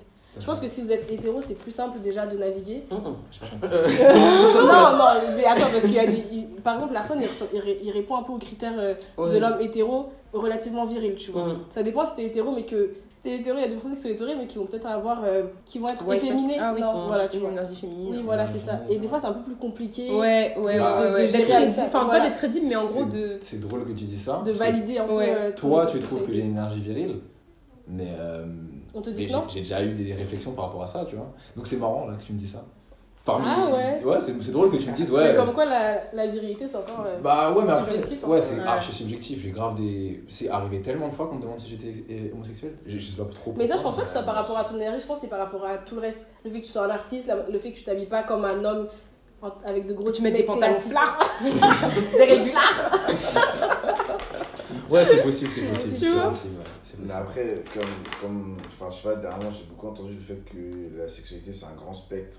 Genre, euh, je sais pas, le fait aussi d'être euh, d'être hétéro, par exemple, ça empêche pas de trouver, par exemple, un homme beau. Genre. Ouais, ouais, Par ouais, moi, ouais. moi, je sais que j'ai- j'avais cette réflexion pendant très longtemps. Où, par exemple, j'étais en mode, de- je sais pas, je dis, ah, putain, euh, par exemple, il est beau. On me dit, ouais, je... Hashtag no homo. Ouais, moi, carrément, ouais. Calme-toi, homo, un truc comme ça. Mais non, mais ouais, ouais, je sais pas, mais je ressens grave tous ces trucs. Tous ces trucs-là, je les vois, mais je me dis tout le temps, euh, bah non, moi je sais qui je suis, je vais pas dire nouveau, mon frère. Exactement. Genre, euh, si je dis J'ai qu'il est beau. pas, euh, j'ai pas besoin de, de te prouver à toi que moi, je Ouais. suis pas. Et Ouais, surtout, c'est c'est, en- en- à la base, c'est juste je- trouver quelqu'un beau, hein. C'est tellement. euh, Réducteur. ça devient vite borderline. Ouais, ouais, Là, de ouf, un truc, de ouf. t'es au bord du truc et c'est en mode de. hum, Hum, hum, Fais attention, ouais. Mais se trouve que ça veut dire que les gens sont très fébriles dans leur sexualité. C'est-à-dire qu'un Mais rien peut que te je faire Ouais, ouais, ouais, ouais. Pose-toi des questions, ça veut dire que tu t'es pas découvert Mais, jusqu'au mais bout. moi, c'est c'est vraiment ça que je ressens quand il y a un mec qui va me dire non. Genre en mode, euh, pourquoi tu me. Pourquoi quoi tu doutes là Parce que je Ouais. crois que je. Parce que t'as Ouais. dit que le mec était beau, j'ai. Oh non, wesh. Bah ouais. Tiens, au calme. Et toi, du coup, euh, Ivy, parce que tu nous as dit que tu étais bisexuel, Mhm. euh, est-ce que c'était difficile, si tu veux en parler, hein, est-ce que ça a été difficile pour toi de faire ton coming out et, euh, enfin, en gros, de faire accepter, même si c'est pas le bon terme, Ouais. à ta famille ton orientation sexuelle Et euh, qu'est-ce que ça fait d'être euh, LGBT, d'être queer plutôt, Ouais. euh, tout en étant noir Voilà. Déjà, Attends, juste avant euh, que tu répondes, j'ai juste une question. Tu penses quoi du terme coming out? Est-ce que tu Ouais, Parce que je sais qu'il y, y a un vrai débat autour de ça en ce moment, dans le sens où les gens ne devraient pas avoir à se révéler. Ouais, tu en, vois. en fait, c'est ça. En fait, c'est le truc, c'est que quand tu pars dans le principe que tu es ami, enfin, tu partages une relation avec une personne, que ce soit amicale ou autre, Mhm. si tu connais la personne, tu, tu, enfin, tu vas réussir à, enfin, pas décalquer sa, son spectre en gros, mais tu peux avoir quelques indices en gros qui vont te dire que c'est comme ça et que ça peut rester et qu'il n'y a aucun souci, tu vois. Le fait que tu doives te justifier par rapport à ça, en fait, je trouve ça pas rabaissant, parce que dans cer- certains cas, il faut, faut, tu vois, faut le dire en fait. Mais je trouve qu'il y a un souci par rapport à ça en fait. Mhm. C'est c'est pas normal que tu doives te justifier enfin, pour, ça, enfin, pour dire qui tu aimes, avec qui tu veux, enfin, que tu veux fréquenter, etc. Enfin, je trouve que c'est c'est pas rabaissant, mais je trouve qu'il enfin, il devrait ne pas avoir le besoin de le faire en fait. Bah, ça montre vraiment que en gros, comme t'es pas comme les autres, tu dois, Tu tu dois tu dois déclarer que tu l'es ouais. pas. Et C'est ça montre qu'en gros, la norme, tu vois, c'est vraiment d'être hétéro. Et quand Ouais. t'es pas hétéro, t'es obligé de dire Ah bah les gars, je suis pas comme vous, tu vois. Et ouais. c'est un truc, enfin, moi je trouve que c'est super fort parce Ouais. que il y a une émission dans la vie privée euh, bah, des personnes concernées qui est hallucinante parce qu'on demande jamais à des hétéros de dire Ouais, euh, ouais, t'es euh, hétéro. t'es hétéro ou pas du coup Ah oui, ouais, T'es ouais. bizarre, toi. Grave, t'es Tu vois, c'est un truc de ouf. Est-ce que c'est quelque chose que tu as déjà freiné dans tes, dans tes relations amicales avec des hommes ou pas? Euh. Enfin, le coming out, tu veux dire Non, non, le, Non, le fait d'être euh, bisexuel. Parce que moi, je sais que. Enfin, j'ai pas bisexuel. de- de- d'hommes comme ça dans mon entourage, Dieu merci. Mais je sais que j'ai souvent entendu. Enfin, j'ai l'impression qu'en fait, les hommes hétéros, quand ils voient une personne qui peut être potentiellement attirée par elle, par eux, euh, ils sont dans cette optique de Ah, mais je peux pas le fréquenter, sinon il va tomber amoureux de moi. Ouais. Il va. Il va qui vouloir me serrer, Ouais, il va vouloir me gérer, mais- qui pensent comme ça. ouais. Je pense Ouais. qu'on va- on va dire que j'ai eu la chance, enfin la chance. Je l'ai, je l'ai, enfin je l'ai assumé un peu plus tard, donc euh, fin, fin, fin du lycée, début de la fac en fait. Et j'avais déjà en fait un cercle d'amis assez proche de moi Mhm. pour me sentir déjà à l'aise en fait pour euh, parler de, ça, n'importe quel- de n'importe quel sujet en fait. Mhm. Donc euh, j'avais pas forcément le, la frayeur ou l'appréhension de me dire, enfin je, je l'ai eu quand même parce que c'est, Mhm. normal. En soi c'est pas facile, tu vois, t'es avec des gens que hétéros, des garçons. euh, c'est pas facile de, de justement d'être vulnérable dans ce genre de, de lieu. Mais Dieu merci, depuis que je l'ai fait, du coup, c'est, ça a changé en fait. Genre, quand je l'ai annoncé à l'Arsol, que j'étais un de mes amis, c'est, ça a été beaucoup mieux. Et je me suis pas senti euh, bah, mal, entre guillemets. Après, j'ai eu quelques, quelques ratés, on va dire. Mhm. Quelques gens laissés. euh, voilà. Mais bon, euh, c'est pas pour autant que j'avance, que j'avance pas. Je continue à évoluer, je pense que c'est important. Et je pense que, comme tu disais, c'est, c'est fort le coming Ouais. out, mais hum, je pense que dans certaines situations, il, pour continuer à avancer Ouais. dans la bonne voie et se dire que c'est bon là, on relâche la pression, Mhm. il faut se lâcher en fait. Ok, Ouais. Bah c'est cool, franchement si t'es t'es en- t'es bien et que t'es entouré des bonnes personnes, C'est tout ce qu'on veut. C'est grave chiant. Du coup on va juste... Juste avant, je voulais remonter sur un truc que Tats, tu disais euh, quand tu parlais de. euh, je crois de l'orientation sexuelle, euh, et tu sais qu'en gros c'était peut-être assez facile pour les hommes hétéros euh, par rapport aux relations que tu peux avoir et tout. Non, pas par rapport aux relations, par rapport au fait d'être accepté tout court dans la société Ah, ou dans leur famille. Ok, justement, et moi je dirais oui, mais non, du coup ça va dépendre de, euh, de comment on, on va te, on va te percevoir au sein de la société en général.